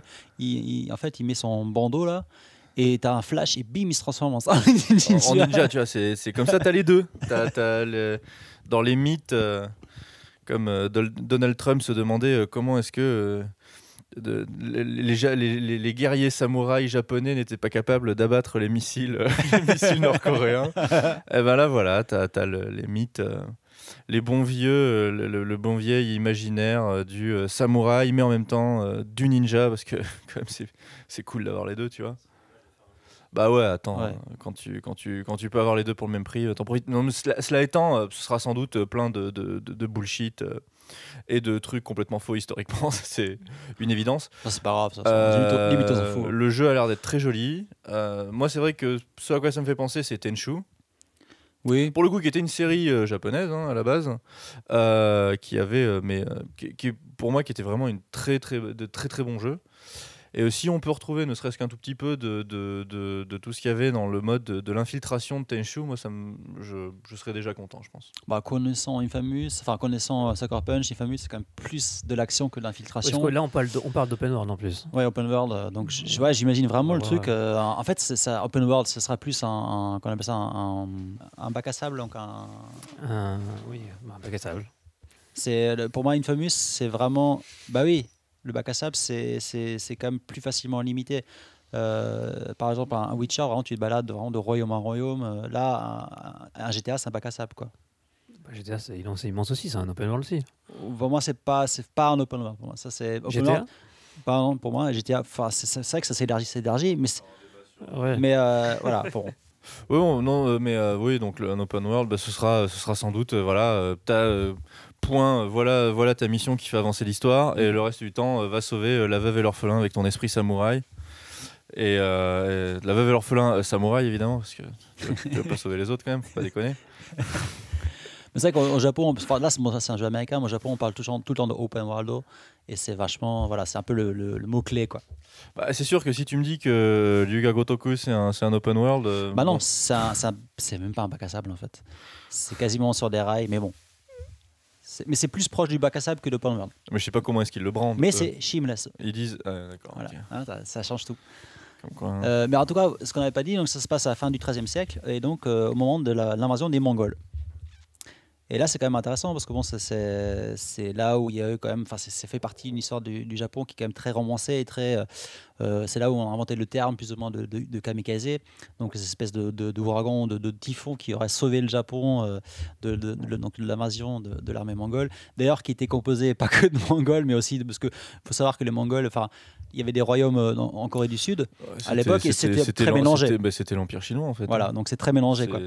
Euh, et donc, je me demande en fait que cette vision américaine hein, de, de l'invasion mongole au Japon, euh, comment ça va passer comment, Parce qu'ils ils vont que quand ça même. peut donner Parce que les, ce que ça peut donner, et puis ils vont quand même, à mon avis, c'est les Américains, c'est ça, hein, le héros patro- patriote, machin et tout. Euh, je sais pas si en Corée, ils vont, ça- comment ils vont prendre ça quand le jeu sortira. Quoi. Bon, je pense que ce sera euh, très consensuel euh, et tu, tu, tu, franchement, à mon avis, tu foutrais des GI avec des vilains nazis de l'autre côté. que en fait, au fond, tu auras exactement le même jeu Mais c'est ça. euh, avec l'esprit du sacrifice. Euh. Au fond, euh, qu- quand on parle de- de- d'esprit euh, samouraï, on parle, on parle de, de romantisme et d'esprit du sacrifice. On parle pas d'une réalité historique. hein. Donc c'est- évidemment euh, transcrip- transcriptible dans tous les settings que tu peux imaginer. Quoi. En tout cas, enfin, Au fond, c'est une skin samouraï quoi. comme, comme on disait, Sur un open world. comme tu dis, je pense qu'il faudra éteindre son cerveau et puis s'amuser parce que ça, franchement, oui, ça va être, ça va être très bon connaissance à Oui, punch. euh, hashtag jeu vidéo quoi. Voilà. News suivante, on va parler maintenant de Shin Megami Tensei. Donc, euh, on sait lors de l'annonce de la Switch qu'un qu'un jeu, euh, donc Shin Megami Tensei était prévu sur, euh, était prévu dessus. On ne sait pas de que- quel, euh, si c'était un, un jeu canonique ou pas. Là, on a la réponse, c'est le 5 qui est donc euh, exclusive, exclusive Switch pour le moment, qui a été annoncé officiellement. Euh, on a eu un droit à un petit teaser avec, euh, bah, qui montre un peu l'ambiance. Euh, on reste dans, un- Tokyo détruit avec des yokai un peu partout. Pas de gameplay pour l'instant. On va voir ce que ça donne. Des impressions sur le teaser ou sur les annonces? Non, pas, spécialement, mais ce qu'on peut dire, c'est que c'est marrant. là, Shin Megami Tensei, c'est devenu une licence Nintendo. Enfin, voilà. Persona, c'est encore chez Sony, mais on a les chibi style chez, chez Nintendo aussi. Donc, plus ça va, euh, plus Atlus il se tourne vers Nintendo, quoi. J'ai l'impression. Bah, ça, je, je sais pas. euh, ils ont envie de, de faire de la thune, à mon avis. Hein. bah non, comment ça Je veux dire, si tes jeux fonctionnent et tout. euh, là, sur le trailer de Megaten, je pense qu'on a plus on- des images, on va dire, un- des images d'intention que. que ah, le, le jeu ressemblera sans doute absolument pas à ça. Enfin, à mon, à mon avis. hein. Mais on, voilà, c'est l'idée. Ce sera, ce que ça nous dit, c'est que ce sera au moins en partie encore dans un Tokyo euh, post-apocalyptique. euh, sous quelle forme euh, on, verra bien. Et, sinon, voilà, donc pour rester dans la, dans la vibe euh, Megaten, donc le Strange Journey Redux, donc est le partage de la version DS du spin-off. ils ont, quand le jeu est sorti, ils l'ont sorti. Bon, il y a un pack collector et tout, on en avait parlé dans le, prochain, dans le précédent podcast. Mais ils avaient donc sorti avec le, le jeu un, un trailer assez intéressant où dedans il y avait un, un mini-game en side-scrolling, une espèce de jeu de plateforme en side-scrolling. Et, euh, et en fait, tout le monde pensait que c'était un fake, et c'était peut-être un fake à la base, mais ils ont fini par, Atlus a fini par sortir un vrai jeu euh, basé donc sur Jack Frost euh, et Jack O'Lantern, donc les petits, les petits monstres. Vous connaissez, si vous connaissez bien la série, euh, espèce de bonhomme neige. Et, euh, et donc euh, le, sorti- le jeu est, est disponible sur PC et vous pouvez le télécharger euh, sur le site et gratuit- gratuitement. et gratuitement. Donc, ce qui est, euh, Et le, par contre, le jeu est, il est disponible uniquement jusqu'au 24 décembre. Donc dépêchez-vous, téléchargez. Est-ce que ce 24 décembre, parce que bon, certes c'est Noël. Enfin, Ah, Est-ce que ce sera l'occasion d'annoncer quelque chose de nouveau? Est-ce qu'il y aura une annonce euh, Ah, spécifique Avec Atlus, on sait jamais, c'est vrai qu'ils sont assez. euh, ils cachent toujours Ils sont plein très de trucs. chrétiens, c'est ça? Non, Bah, 4 décembre, je sais pas. Ah, mais ils cachent toujours plein de C'est trucs assez pour le leurs annonces. 6 donc, d'hiver, euh, c'est ça En même temps, c'est vrai que dans les personnages, aux alentours de Noël, euh, Nouvel An, c'est toujours là où ça part en couille. hein. C'est pas faux. C'est pas faux. Donc euh, peut-être lié. Ouais. Donc maintenant, on va passer chez Square Enix. Euh, donc première news, euh, Star Ocean 4, donc euh, The Last Hope, qui a été annoncé euh, un remake Full HD sur sur PS4, j'imagine. Donc je- il me semble qu'on a eu dernièrement le, le remake du, du 3. Euh, Il y en a eu il n'y a pas si longtemps l'année dernière la sortie du 5. Et donc là, on a un droit au 4 euh, remaké. Donc sur PS4, effectivement. Vous l'avez fait? Je sais que le, le 4, euh, enfin, moi, j'ai pas fait le Star Ocean 4, mais a priori, c'était le plus mauvais de tous. Ah, moi, j'ai pas fait. Voilà. voilà. En tout Ça, cas, il ça, a assez mauvaise réputation. Donc, Et euh, donc, il sort aussi sur, il sort aussi sur, euh, sur PC. Donc, via ah, sur Steam. PC aussi, ok. Voilà, donc c'est intéressant. Donc, euh, pas d'Xbox, par contre, euh, PC Steam. Donc, Ouais. euh, voilà. Bah non, c'est vrai que euh, Steam, c'est de plus en plus. hein. Et donc, il sera autour de 20 dollars. Et donc, fin novembre, le 28 novembre. voilà, donc c'est plutôt, c'est plutôt intéressant. Et je pense qu'il y a même une offre, euh, il y a une offre PlayStation Plus. Euh, Si vous l'achetez avant le 12 décembre, euh, il y a 10% off. Donc, euh, c'est plutôt cool, quoi. Très bien. On va rester euh, Square. On va passer maintenant à une, une licence un peu plus connue, Dragon Quest. Donc il y, a plusieurs, il y aura plusieurs news. On va parler d'abord de Dragon Quest Rivals. Qu'est-ce que c'est que Dragon, Dragon Quest Rivals, Chris? Euh, je ne sais pas. bah, En gros, c'est. euh, non, mais ouais, non, je sais. bien. Franchement, tu vois l'écran, tu vois le screenshot, Eh et oui. c'est vraiment du. du, du euh, alors, j'allais j'allais dire. Ah, c'est Hearthstone. c'est Hearthstone, mais j'allais justement, j'allais dire, dire Shadowverse? j'allais dire Shadowverse. Et. Mais là, c'est vraiment la nouvelle mode. Là. Toutes les grandes licences, ils vont faire leur Shadowverse, leur, leur Hearthstone. Quoi. Hearthstone. Et c'est vrai qu'en même temps, avec Dragon Quest, bah, c'est facile à faire et on sait que ça va se n'importe quel, euh, n'importe quel RPG, tu peux, enfin, tu peux faire un truc Final Fantasy, euh, Hearthstone, vas-y, c'est parti. tu peux faire un Mario comme ça. Mar- tu peux faire un Si Mario. des mauvaises idées à Nintendo. Euh, non mais vraiment quoi. Et, et c'est dingue parce que les cartes, les numéros, c'est exactement les mêmes fonts, les mêmes couleurs que Hearthstone quoi. Comme Shadowverse, ils ont fait pareil. C'est incroyable. Je suis sûr que quand tu poses des cartes, ça va être les mêmes sons quoi. Tellement c'est copié. Bon, bah voilà, donc argent facile. En même temps, je me demande si. Je sais pas qui développe, euh, développe ça. Parce que ça Bon, ça comme d'habitude, je en pense, interne, je mais- pense, voilà, comme, comme tu dis, euh, il y a quand même très peu de choses au final qui se font en interne euh, chez Square Enix. bah, surtout au niveau smartphone. Donc, Voilà. donc bon, encore un. donc, bah, en tout cas, c'est une Alors, bonne façon pour Square Enix de se Smartphone, remplir, mais aussi PC. PC aussi. Parce qu'en fait, il faut savoir, comme Shadowverse, ces jeux-là, ils sont, ils sont beaucoup distribués sur des plateformes japonaises, qui, qui- des plateformes qui, qui, à l'époque, hein, marchaient beaucoup en Flash, Ouais. qui maintenant ont leur, leur version PC. Et euh, voilà, les gens, ils se connectent, euh, même avec un, un iPad ou un Android. Enfin, non, voilà, un- tu peux te connecter sur des jeux qui ne sont pas forcément sur le, disponibles sur le store, mais tu peux jouer sur la plateforme euh, Tu joues directement. en web en fait. alors. Tu joues en web, voilà. D'accord. Donc, c'est des, des jeux web. euh, voilà. Donc, et, et voilà, comme je disais, euh, Shadowverse est disponible aussi sur ces plateformes. Ok. On reste euh, sur Dragon Quest et on va parler maintenant donc, de Dragon Quest 11, qui est toujours pas fini d'ailleurs, mais qui est. euh, bah, on sait qu'il va sortir sur Switch parce qu'il a été annoncé déjà depuis un bon depuis le début même Ouais, d'ailleurs. ouais. Sur Switch et on apprend maintenant que, que la version qui sera sur Switch sera la version Unreal Engine 4, en tout cas qui tourne sur Unreal Engine. Ce qui veut dire qu'en fait c'est la version PS4 qu'on aura, droit- aura droit sur. Alors, ça me paraissait évident. C'est mais évident, bon. mais les choses, voilà, ça paraît encore plus évident quand les choses sont dites officiellement. Là, c'est précis. ouais. Donc c'est précis. Et d'ailleurs, on peut, on peut lier ça avec une autre news qui nous dit que euh, Square recrute actuellement des, des développeurs, en tout cas un technical artist euh, spécialisé en Unreal Engine 4 pour travailler sur un Dragon Quest. Donc est-ce que c'est le portage Switch? Est-ce que alors il y a des rumeurs nous parlent d'un d'un possible remake de Dragon Quest 3 sur en Unreal Engine Oui, enfin c'est bizarre parce que euh, j'imagine que la version Switch, ça fait un moment qu'elle est en développement déjà. j'en ai. C'est une bonne que- question. Non, voilà, si c'est pas le cas, ça veut dire qu'il sort quand euh, Dragon Quest euh, 11 euh, sur Switch dans 3 ans? Ouais, Enfin, ouais, c'est- non, mais c'est ça, c'est euh, voilà. c'est curieux comme, comme annonce. Donc Voilà. voilà. Bon, on va voir. D'ailleurs, pour, pour rester Square Enix vite fait, euh, je sais pas si vous avez vu la Final Fantasy, donc il y a, il y a un espèce de. un- alors, il faut ça sur la Yamanote, Yamanote Sen. Ah oui, oui, les, pour les, Une- les 30 une- ans les 20 ans C'est 30 pour le 20 ans. C'est 30 ans maintenant 20 non, je crois que c'est 20 ans, je sais plus 30. C'est que Oh là là, 20 ans Je sais plus. Je sais plus 20, 30 ans, je sais plus. Mario, c'est plus 30 ans, donc possible. ouais, 30 ans.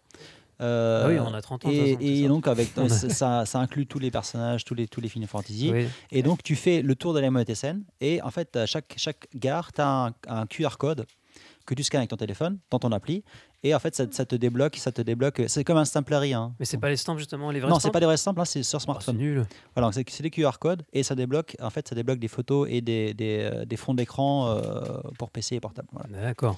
Mais ils avaient fait c'est- ça déjà avec. Mais euh, c'est rigolo parce que C'était Dragon Ball. vous avez- Mais par contre, c'est des vrais stamps pour Dragon Ball. oui, oui. Et donc euh, chaque gare a, a son héros spécial qui, qui est lié à un héros, à un héros de la série. Et je crois que Magar, Magar, si je dis pas de conneries, Magar c'est euh, Kefka. Donc je suis très fier d'habiter où j'habite. C'est comme le héros, euh, enfin le héros.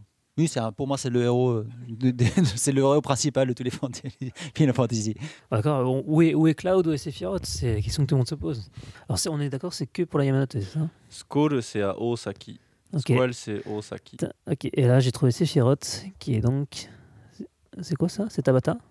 Sephiroth qui est à Tabata, donc. Logique. Non, c'est pas logique, il aurait dû mettre Noctis à Tabata. Ah.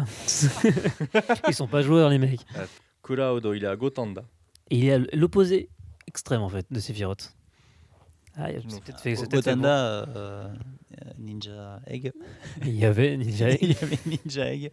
Et regarde, t'as Tina, Tina qui est à Meguro, juste à côté de, De Cloud, de c'est Cloud. sympa, ils lui ont mis à T'as côté. vu ça? Ah bon, en tout cas, euh, Tabata, hein, qui, qui est une gare en fait euh, dans le nord, dans le nord de Yamate-sen. Et donc, euh, c'est pas Tabata Cash, mais euh, enfin notre grand producteur. C'est pas, pas non plus. Voilà. Knight, bah oui. Donc voilà, donc euh, si vous êtes à Tokyo, donc euh, du 15 novembre jusqu'au 27 décembre, eh ben, vous pourrez faire cette, euh, cette- ce super stamp rally sur, sur la Yamate-sen. Hop, on passe à la suite et on passe maintenant. Bah, on reste chez Square Enix et on va parler de Nier. Nier et de son producteur Yosuke Saito qui nous parle du futur de la série. Oui, donc dans le dernier Denki PlayStation. Donc euh, Saito, le producteur de Nier Automata, qui euh, aimerait euh, poursuivre, poursuivre sur le succès en fait, et donc qui, en plus de recruter un, planeur pour le scénario, est aussi en discussion avec Yoko Taro en lui demandant bah, de, s'il pouvait, pouvait bosser, dessus. Yoko Taro lui a répondu que tant que c'était payé, il le ferait.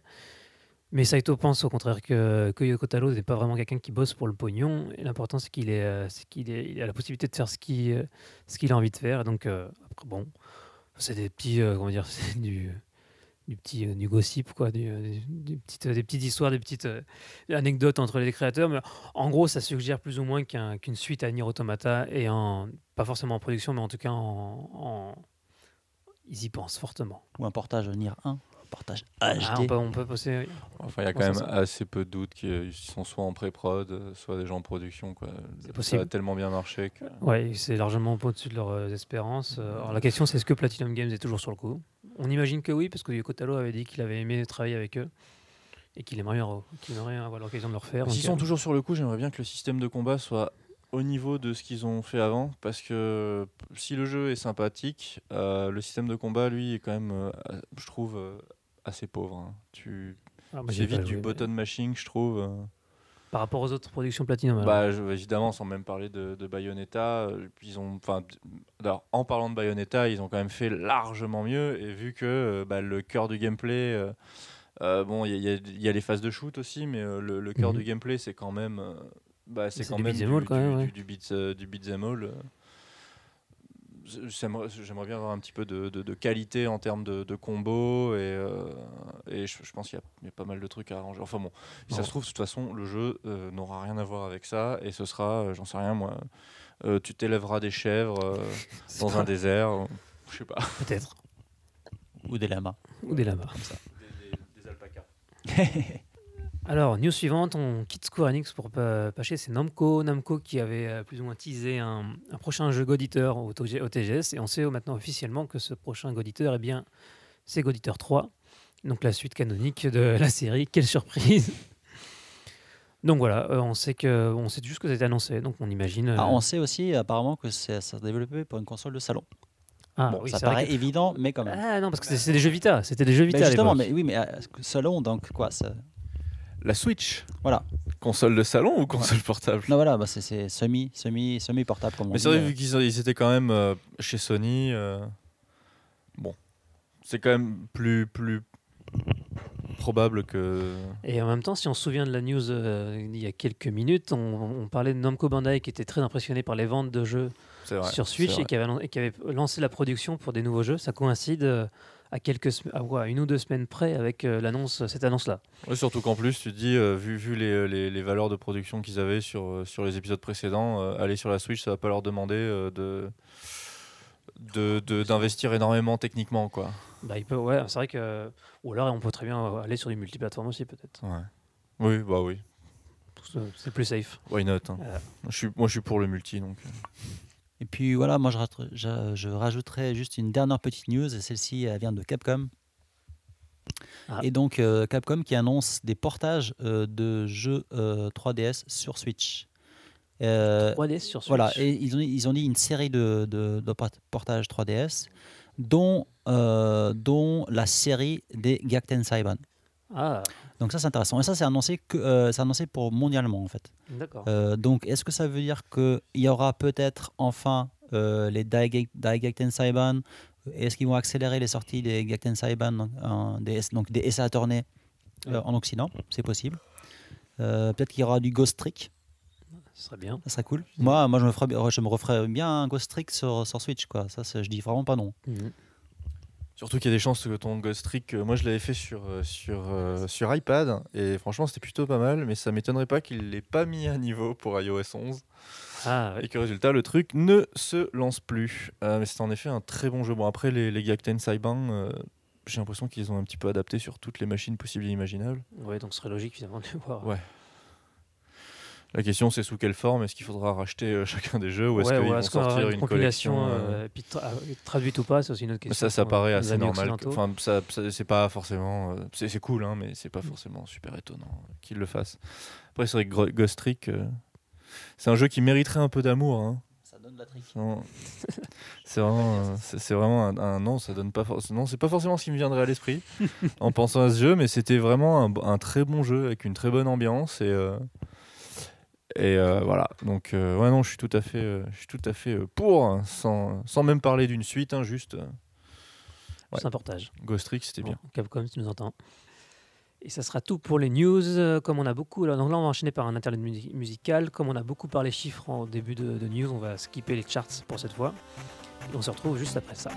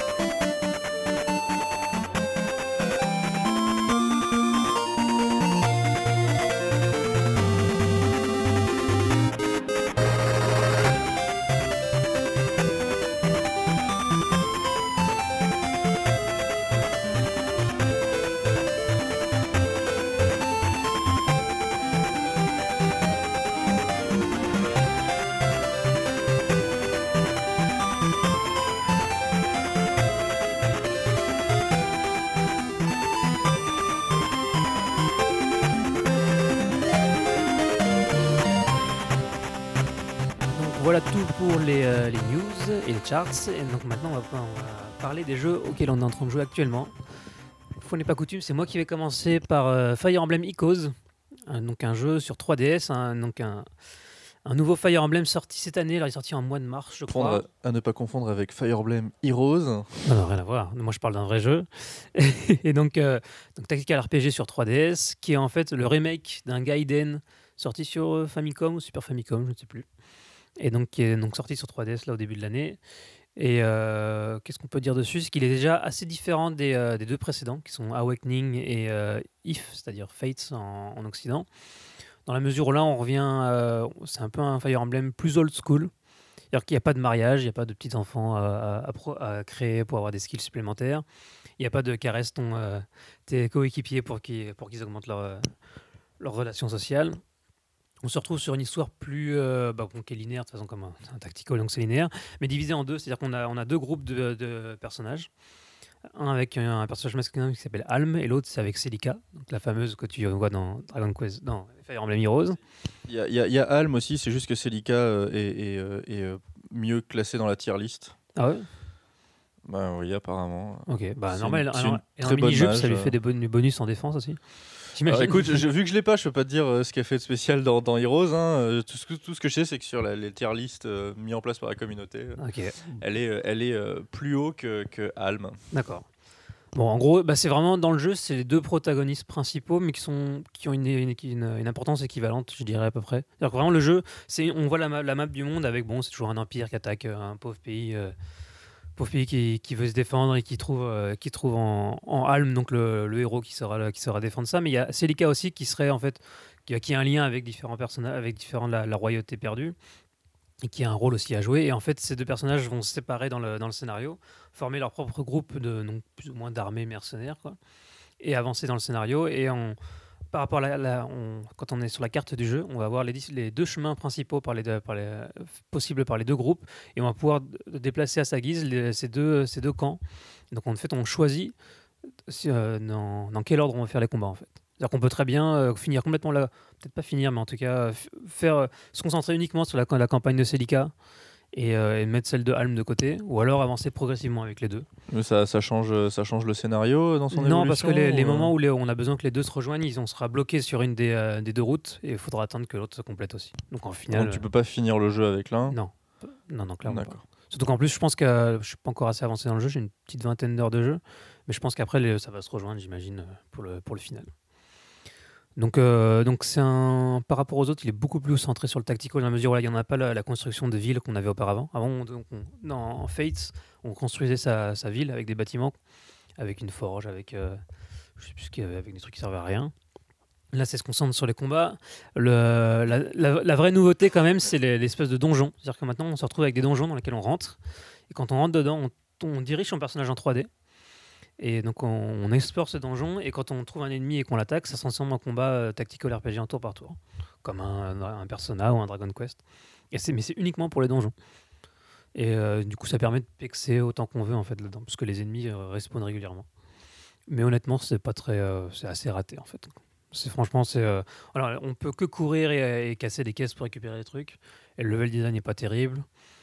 Et euh, bon, ça n'apporte pas grand chose au, jeu. Quand on vient pour un tactical RPG, on dirige son perso en 3D dans une grotte, on s'en fout un peu. Quoi. Voilà, voilà. Euh, d'un point de vue qualité globale, bah, donc un- moi j'aime bien le tactical RPG, donc euh, je suis content. Malgré tout, je suis un peu déçu que le, ton soit encore un peu trop léger. Comme on s'est basé sur un ancien Fire Emblem et que je sais que les précédents Fire Emblem étaient beaucoup plus, euh, étaient pas aussi légers euh, que les, les, les, les récents. C'est-à-dire que dans les récents, il y a un côté moé où euh, où faut se, ma- où faut se marier Ah avec bah, la, la waifu quoi. La waifu. la- le hasbando et la, la C'est waifu. ça. C'est Donc le là, il y a- y a- de. N'y pas ce côté-là. Il n'empêche quand même que euh, c'est encore euh, le ton est un peu un peu simplé quoi. Les, les, les héros principaux, une quinzaine, euh, 15, 16, 17 ans.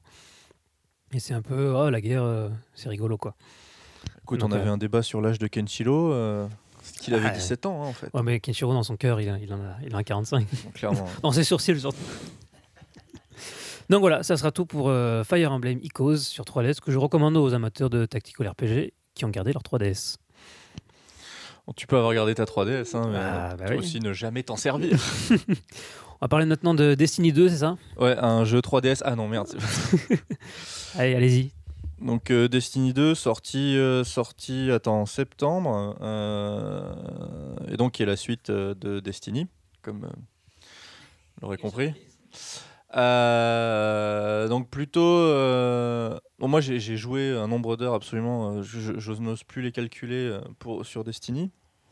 Et donc bah, celui-là voilà, j'attendais un petit peu la, refonte graphique ainsi que bah, retrouver finalement la, formule, mais en mieux, quoi. Et bah, graphiquement, c'est très joli. D'ailleurs, pour ce que j'ai vu de la version PC, ils ont vraiment fait un très très bon boulot. Euh, donc, euh, si vous avez un bon PC, euh, que vous voulez jouer à Destiny, que vous n'avez pas de groupe à la base, allez-y, ça fait beaucoup de conditions, mais oui, parce que c'est un jeu qui ça, fonctionne énormément sur, sur le groupe en fait. Tu, tu, joues, tu joues avec tes potes sur le net. D'ailleurs, je pense que c'est pour ça que le truc a tenu aussi longtemps sur, sur Destiny 1. Cela dit, sur celui-là, malheureusement, ils ont, ils ont limité beaucoup de choses, notamment sur le- le- les armes, où avant tu, tu pouvais récupérer des armes qui, qui avaient des, des euh, différentes, le, même modèle, mais avec des perks qui, euh, qui, changeaient. Donc les stats de base étaient les mêmes, mais par contre, je sais pas, tu pouvais, euh, si tu faisais un headshot, ton arme se rechargeait immédiatement. Tu vois, ce genre de perks, ça modifiait. Donc tu, pouvais farmer, vu que c'est quand même un jeu qui est construit sur le farm, tu pouvais farmer jusqu'à avoir la liste de perks parfaite en fait pour l'arme que, que, que tu appréciais. Donc ça te prenait beaucoup de temps. Et ça, ils l'ont enlevé. En fait, ils ont fait énormément de choses qui sont euh, très bien pour les casus en fait. Et, euh, et euh, à la fois, à la fois on, peut, on peut apprécier ça, mais le problème c'est quand tu fais partie des, des gens qui, qui sont prêts à mettre pas mal d'heures dans le jeu, tu te retrouves limité extrêmement rapidement en fait. Tu te retrouves au bout d'un moment, tu dis bon bah c'est bon, j'ai tout en fait. Et il te reste plus rien à faire. Pour être un, expert de MMORPG, je pense que Destiny 2, ils veulent le faire vivre assez longtemps. Et euh, là, ils souffrent euh, bah, d'un problème que beaucoup de MMORPG ont euh, à leur début, c'est-à-dire que le endgame est pas énorme, mais ça va grossir avec le temps, je pense. Ouais, mais le truc, c'est que si tu regardes Destiny 1, euh, il était ultra critiqué sur plein de choses, mais les gens continuaient. Moi, je sais que je continuais quand même à y jouer. Là, Destiny 2, j'ai arrêté d'y jouer en fait. Euh, justement parce qu'il y a certains éléments, euh, notamment comme le fait de pouvoir récupérer des armes suivant les, les, les ont, les stats qu'elles ont, et aussi le fait que le, le qui est vraiment un haut niveau, c'est-à-dire euh, que qu'il soit nécessaire de faire les activités de haut niveau pour atteindre le plus haut niveau. C'est-à-dire que dans le 1, bon, c'était ça, atteignait, euh, on était au niveau WoW en, difficulté où c'était vraiment du n'importe de WoW vanilla, vanilla, tu vois, où vraiment euh, pour avoir le stuff de raid, euh, c'était un boulot monstre, quoi. Bah, dans Destiny 1, tu avais un petit peu ça, notamment avec le premier raid. où Pour atteindre le niveau maximum, il fallait faire euh, le raid pour l'obtenir. Là, dans Destiny 2, tu fais pas le raid. Tu atteins quand même euh, le niveau euh, 305, qui est le niveau, euh, enfin le, niveau de puissance maximum, juste euh, en faisant les petites activités euh, par semaine. Donc tu vois, j'ai pas de problème à ce, que, les gens puissent euh, faire la majorité du contenu, mais si tu veux garder une communauté, il va falloir avoir aussi, à mon avis, une communauté de gars qui sont là, qui jouent comme des oufs, et qui vont récupérer, on va dire, ce qui fait un petit peu rêver euh, le reste de la communauté. Euh, et ça, bah, ça a disparu en fait.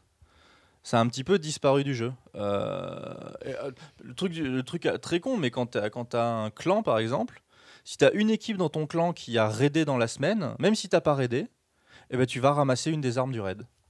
Même si t'as pas fait le raid. Euh, ce qui, tu vois, au niveau du truc, bah, toi, je suis pour l'ouverture, je suis pour le fait que les, contenus soient rendus plus accessibles. Mais les armes de raid, c'est quand même, censé, tu vois, être le truc que quand tu l'as, tu fais putain, ça pète quoi. Et pas juste, euh, ouais, bah. ouais, non, moi je l'ai eu gratos euh, par la poste, euh, j'ai même pas payé pour l'avoir, tu vois.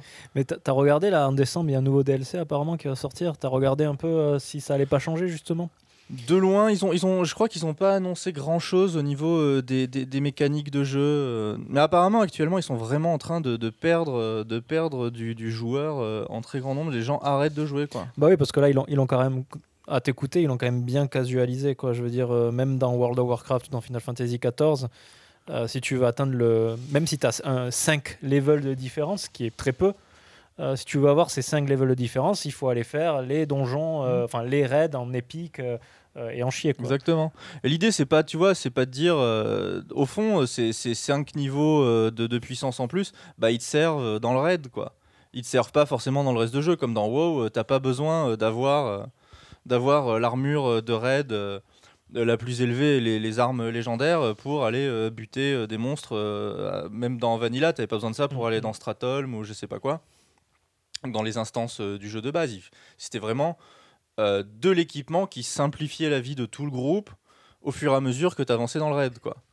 Euh, donc là, c'est un petit peu la même chose. Tu obtiens les niveaux les, les plus élevés qui te permettent de simplifier finalement, de streamliner, euh, pour utiliser des mots à la con, euh, ton activité euh, dans, euh, dans, euh, Mhm. dans les activités plus haut niveau. Sauf que bah, tu n'as même plus besoin de faire ces activités de haut niveau pour atteindre ce truc-là. Ce qui, je trouve, est quand même un peu con, tu vois. C'est bizarre comme parti pris. hein. C'est très bizarre. Ils ont, ils ont vraiment fait quelque chose de. de et, puis, je- et je rentre même pas dans, dans, dans les détails de, de, des, des- des tokens, de toute l'économie qu'ils ont foutu en place dans, dans le jeu, qui, à mon avis, est bancale à, à plein de- à plein, à plein, à plein d'égards. Après. Euh, le gunplay est toujours bon, euh, les, euh, les armes franchement sont, toujours, il y en a certaines qui sont vraiment très très cool. Donc le jeu est kiffant à jouer, mais c'est vrai qu'en termes de contenu, bah, il n'y a rien qui te, qui te, qui te pousse à, à vraiment te dire, bah non, en fait, je vais, rester, puis je vais continuer. Au fond, Destiny, c'est toujours le jeu, tu sais, tu l'allumes une fois par jour, ou une fois, deux, deux, ou trois fois par semaine, tu fais euh, 30 minutes, tes deux, trois petites quêtes et tout. Voilà, il y a même plus, enfin, c'est c'est même plus intéressant de faire ça, quoi. Ah, Du coup, ça te laissait bien, ça te laisse du temps pour jouer à d'autres jeux. alors. Exactement Ah, voilà. Exactement. Au fond, moi, je, je, je peux, je, peux, je peux en avoir un bénéfice. Après, vu que j'aime bien le jeu, j'ai envie qu'il dure, tu vois. Mais Euh, voilà. Bon. Tu joues à Mario aussi, c'est ça? Euh, bah, à la limite, euh, avant de passer, euh, retourner sur les jeux japonais, moi, j'ai juste pour, euh, j'ai commencé à jouer à. The Witcher 3 euh, sur, PS, sur PS4 Pro. C'est un petit jeu de. Quoi C'est un un... petit jeu, c'est un jeu indé. Un jeu Vous indé devriez en polonais, parler dans votre, dans votre podcast. Bah oui, c'est Ah un jeu indé. C'est un jeu indé, complètement. Un jeu polonais, en plus, bah, c'est- très joli. Je trouve que les. Enfin, en tout cas, je suis vraiment au tout début. hein. Je pense que je suis parti, euh, je le, je le finirai sans peut-être un jour dans 10 ans. Voilà. Euh, je trouve que les combats sont un peu, euh, un peu, un peu complètement pourris. Ouais. Bon, voilà, merci. Donc, Chris nous dit qu'ils sont nuls à chier. donc. Bah, j- J'avais le souvenir qu'ils dans le, dans, le 2, dans le 1 et le 2, il y avait un truc avec le rythme qui était, euh, qui était plutôt bien trouvé. Ah, ouais. Ça me rappelait un petit peu Vagrant Story d'ailleurs, euh, de très loin. hein, mais... Euh, ouais, de très très loin. Attends. Vagrant Story, c'était basé sur le rythme justement. Je sais pas si vous vous souvenez. Bah non, tu pouvais te bloquer le temps dans Vagrant Story. Non. Non Vagrant Story, c'était tu tapais, à chaque fois que tu tapais, tu appuyais sur le bouton, ça relançait l'attaque suivante et le rythme euh, augmentait au fur et à mesure Ah, que tapais. quand tu sélectionnais ta, ta Tu- target que tu. euh, Alors ça, je sais pas, mais Oui. tu pouvais euh, faire des combos à l'infini tant que tu réussissais à euh, tenir ton, ton rythme en fait. je me souviens plus. Grand RPG, je vous engage à tous le faire. C'est un hommage au pixel. Ah putain, mais tellement bien à Story. La vache, la PS1 à son meilleur quoi. Euh, et euh, oui, donc je disais Oui, donc voilà, je trouve que les combats sont vraiment complètement pourris. Euh, les caméras sont à la ramasse, mais le jeu est très joli et l'ambiance, juste, pff, ça, ça défonce quoi. J'aime beaucoup le- les doublages et tout, le, le choix d'avoir un, petit peu, bon évidemment c'est pas réaliste du tout, mais voilà des, des accents un petit peu, c'est genre le, le, le plouc du coin qui a son accent bien dégueulasse en anglais. euh, Hmm. ça, j'aime bien aussi. Même si la version originale, c'est en polonais, ça ouais. La version originale est en polonais. Bah, Ah je pensais qu'ils le, le développaient en, en anglais directement, mais non. Eh ben. Ils sont hardcore, les mecs. Ah non, non, c'est classe. D'ailleurs, il y a, il y a la fameuse euh, partie où il y a le barde qui fait un, Ah oui, dans toutes les, qui il fait un, toutes qui fait un show et euh, il y a sur YouTube vous pouvez le regarder, hein, ça, je vous le conseille vraiment. Et donc il y a la chanson du barde euh, dans toutes les langues. Autant en français qu'en italien, en allemand, euh, en polonais, en anglais, ce que vous voulez. euh, En japonais aussi. ouais. Et en japonais, voilà. Mm. Et non, mais c'est vache. Et franchement, toutes les langues ont leur, ont leur petit charme en fait. C'est vrai que c'est pas mal. Ouais, c'est une, euh, le- ce moment dans le jeu est, ex- est exceptionnel. Tu es pas encore, je pense. Euh, je voulais juste dire. euh, Là, là j'en suis à apprendre à monter sur mon cheval. hein, donc, je, je voulais juste dire que, euh, à, à l'image de Final Fantasy XIV, sur YouTube, vous allez sur euh, NoClip, la chaîne YouTube NoClip. Ils ont fait un reportage de 4 épisodes euh, sur Witcher, sur la création de Witcher euh, à partir du 1 jusqu'au 3. Euh, ça se focus plutôt sur le 3 au final, mais ils expliquaient que c'est des projets qui expliquaient que le, le succès qu'ils ont eu, c'est parce qu'ils ont commencé à faire les jeux en polonais d'ailleurs. Donc je vous conseille. Euh, de regarder nos clips, c'est vachement rigolo. Au début, ils disaient qu'ils prenaient des licences connues, mais comme il n'y avait pas de loi en Pologne, ben, ils pouvaient les, rééditer sans se faire avoir. Enfin, c'est tout- tout- toute une histoire comme ça, c'est super. Et euh, ju- juste pour information, nos clips, euh, à la base, c'est un, mec, je crois que c'est enfin, une équipe de mecs, ils ont fait un Patreon. Et grâce au Patreon, ils en vivent et ils arrivent à faire des documentaires sur les jeux vidéo. Il y en a un sur Doom, il me semble. Il y en a un sur Thumper. Euh, ils font des documentaires assez poussés sur euh, des, des- des- des- que sur des jeux indés, ouais. Euh, sur, sur des jeux euh, assez connus, enfin connus ou qui ont marché. euh, qui est vraiment bien. Donc No Clip, allez voir. Voilà. Très bien. Euh, toi, il me semble, Mathieu, que récemment, tu jouais à un jeu assez particulier. Parle-en nous un peu. Ouais, oui, c'est facile. En fait, on en a déjà parlé un peu pendant le- les épisodes du TGS, mais pour moi, c'était mon GOTY, euh, du TGS. C'était le euh, Game of euh, Go, Go, Go, GOTJS, Game of the TGS. Euh, oui, non. Et euh, c'est euh, Kyoe Toshi. Voilà, le seul jeu qui vous demande de survivre en, en environnement kaiju. Et, euh, et je pense que Mecha. Mecha, tout quoi. Et je pense que, que Chris aussi a, a bien, a bien Ah non, moi je l'ai platiné. Donc, tu l'as platiné. Et voilà. Hugo, Hugo aussi. Hugo toi, aussi, hein. voilà. Donc ça fait quand même déjà 3 KY qui. Il faut deux runs en fait. Et donc c'est un peu le jeu. pour moi, c'est- vraiment le jeu qui explique pourquoi on apprend le japonais et pourquoi euh, on aime les jeux japonais. Quoi. Ah oui, complètement. T'as toute la folie nippone. hein. Tu veux peut-être en parler un peu? Bah, je sais pas, on peut peut-être enchaîner sur le podcast précédent euh, où on avait parlé justement de, de- de la démo euh, du jeu qu'on avait fait tous les deux au TGS. Et quand j'ai redécouvert le jeu en vrai, en fait, la démo, c'est vraiment le tout début du jeu. C'est quand on avait expliqué, on choisit notre personnage, hein, euh, femme, homme, euh, style mec. euh, Enfin voilà, est-ce que tu vas aller chercher ta copine ou pas? Est-ce que c'est un ami? Tu peux faire, tu peux faire une nana qui va aller chercher sa copine. Donc tu peux faire. Mon deuxième run, j'ai fait une nana qui, qui va rencontrer sa copine. Donc tu peux faire des. ah, alors tu peux faire des homosexuels femmes, mais pas hommes, parce que malheureusement, malheureusement, tu peux pas créer un personnage homme qui va rencontrer un homme. Oui, le sidekick est Parce forcément. que le sidekick euh, est toujours une femme. féminin. ouais. Ouais, c'est dommage. Mais bon, j'ai quand même fait une meuf et c'était rigolo. Euh, et d'ailleurs, euh, je- On parle toujours d'un jeu de catastrophe où il faut échapper à des, à des- à des robots géants, on est bien d'accord. non mais tu, tu- Ouais, faut mais- que tu- si tu connais Granzella euh, et les, les- on va dire les, les, les disaster euh, auparavant, il y a toujours un petit côté euh, complètement déglingué à la japonaise où tu as des trucs un peu bizarres qui se passent. Enfin, bizarre, pas bizarre, hein, juste euh, en, en dehors peut-être des normes hein, euh, euh, bien pensantes. Et là, effectivement, tu peux, euh, euh, tu peux déclencher des scènes érotiques euh, très intéressantes. Donc, je vous, con- je vous conseille de regarder mon Twitter. J'ai quand même tweeté la scène, euh, la une scène euh, érotique euh, très sensuelle entre deux femmes. Bah, Rappelle-nous dans Twitter d'ailleurs. C'est Jackson Théo JP. Voilà, mais remonter un peu le, le fil, euh, le feed. Euh, voilà, donc, enfin bon.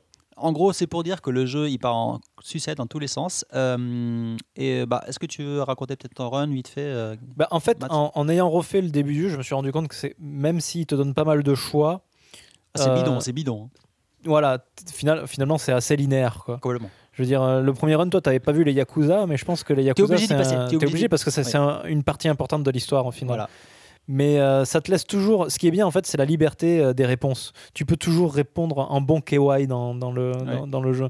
Tu étais dans une situation très, très sérieuse et toi, tu vas parler de la culotte de ta voisine ou des conneries comme ça. Quoi. ça. Enfin, je trouve ça génial. Quoi. Et donc, le premier niveau, c'était Ultraman. Et euh, voilà, C'est ça. En plus, il fait- des chats. il fait des, il fait des chats. Et vite, tu vas te retrouver à rencontrer. euh, comment il s'appelle le papillon géant là? À chaque fois, j'oublie son nom. euh, Mos Mosra, voilà, euh, t'as euh, t'as, euh, Pat- Evangelion. Evangelion, Pat Labor. Moi, ce que j'ai adoré dans Evangelion, je- bon, je vais spoiler un peu, je vais spoiler On un sait, peu, on- mais, euh, Ils sont sur la jaquette, hein, tous. ouais, mais en fait, c'est la rencontre, la première rencontre de Shinji avec euh, le premier ange, en fait. Ah oui, oui. Et si, si- et au lieu de fuir, parce que le but c'est de fuir et d'aller à un hôpital à ce moment-là, mais au lieu d'aller à l'hôpital, si tu restes à côté des géants, tu vas voir, ils refont toute la scène. Je sais pas si tu es resté. Oui, oui, si, si, Mais ils si. refont toute la scène jusqu'au moment où Shinji il pète un câble et il commence à, à donner des coups de poing à l'ange, euh, à, ne plus s'arrêter. Toute la scène est refaite Ouais. devant toi dans Kyoetoshi. Je, je trouve ça génial. Quoi. Ouais, c'est complètement. Bah, t'as beaucoup de fan, service, hein. c'est, c'est quoi, c'est, c'est clair quoi. Ah, c'est pour ça que tu joues. hein. Ah oui, complètement. Puis bon, après on avait parlé hein, pour la démo, c'est pareil, hein, alors, ça rame mais comme pas possible. Et à un moment donné, avec, il y a des fourmis partout. Là, ça fait vraiment un peu style, euh, euh, euh, style Earth Defense Force. Et euh, à un moment donné, il y a, il y a d'un- il y a tellement d'insectes autour de toi, que mais ça rame. Ouais, enfin, tellement d'insectes, il me semble, euh, si c'est le moment auquel je pense, t'en as 5 autour de toi. Quoi. alors, alors que dans, dans, dans, dans Earth, Defense, euh, Earth Defense Force, t'en as, t'en as une bonne vingtaine ou trentaine. Quoi. Euh, Donc, euh, on, on sent qu'il y a un, un tu- fossé technique Genre, entre les tu deux vois jeux. les Quoi. fourmis autour de toi, ouais, t'as- effectivement, t'en as 4-5. Tu fais une roulade vers l'avant, et là, ça fait. Mais ça rame, mais je te jure, tu dois être à 5-6 FPS. Quoi. Enfin. Mais c'est beau. C'est beau. C'est- c'est beau. Et, et ce qui est bien, c'est que tu peux vraiment déguiser ton héros. Quoi. Moi, il a, il a une, une espèce de moustache euh, mexicaine avec, oui, euh, oui, avec oui. des lunettes euh, de, de star musicienne et un chapeau de police. Quoi. Enfin, je trouve ça génial. Ah, quoi. Parce que des, des fois, il réagit très sérieusement dans les cutscenes, genre, mais que se passe-t-il?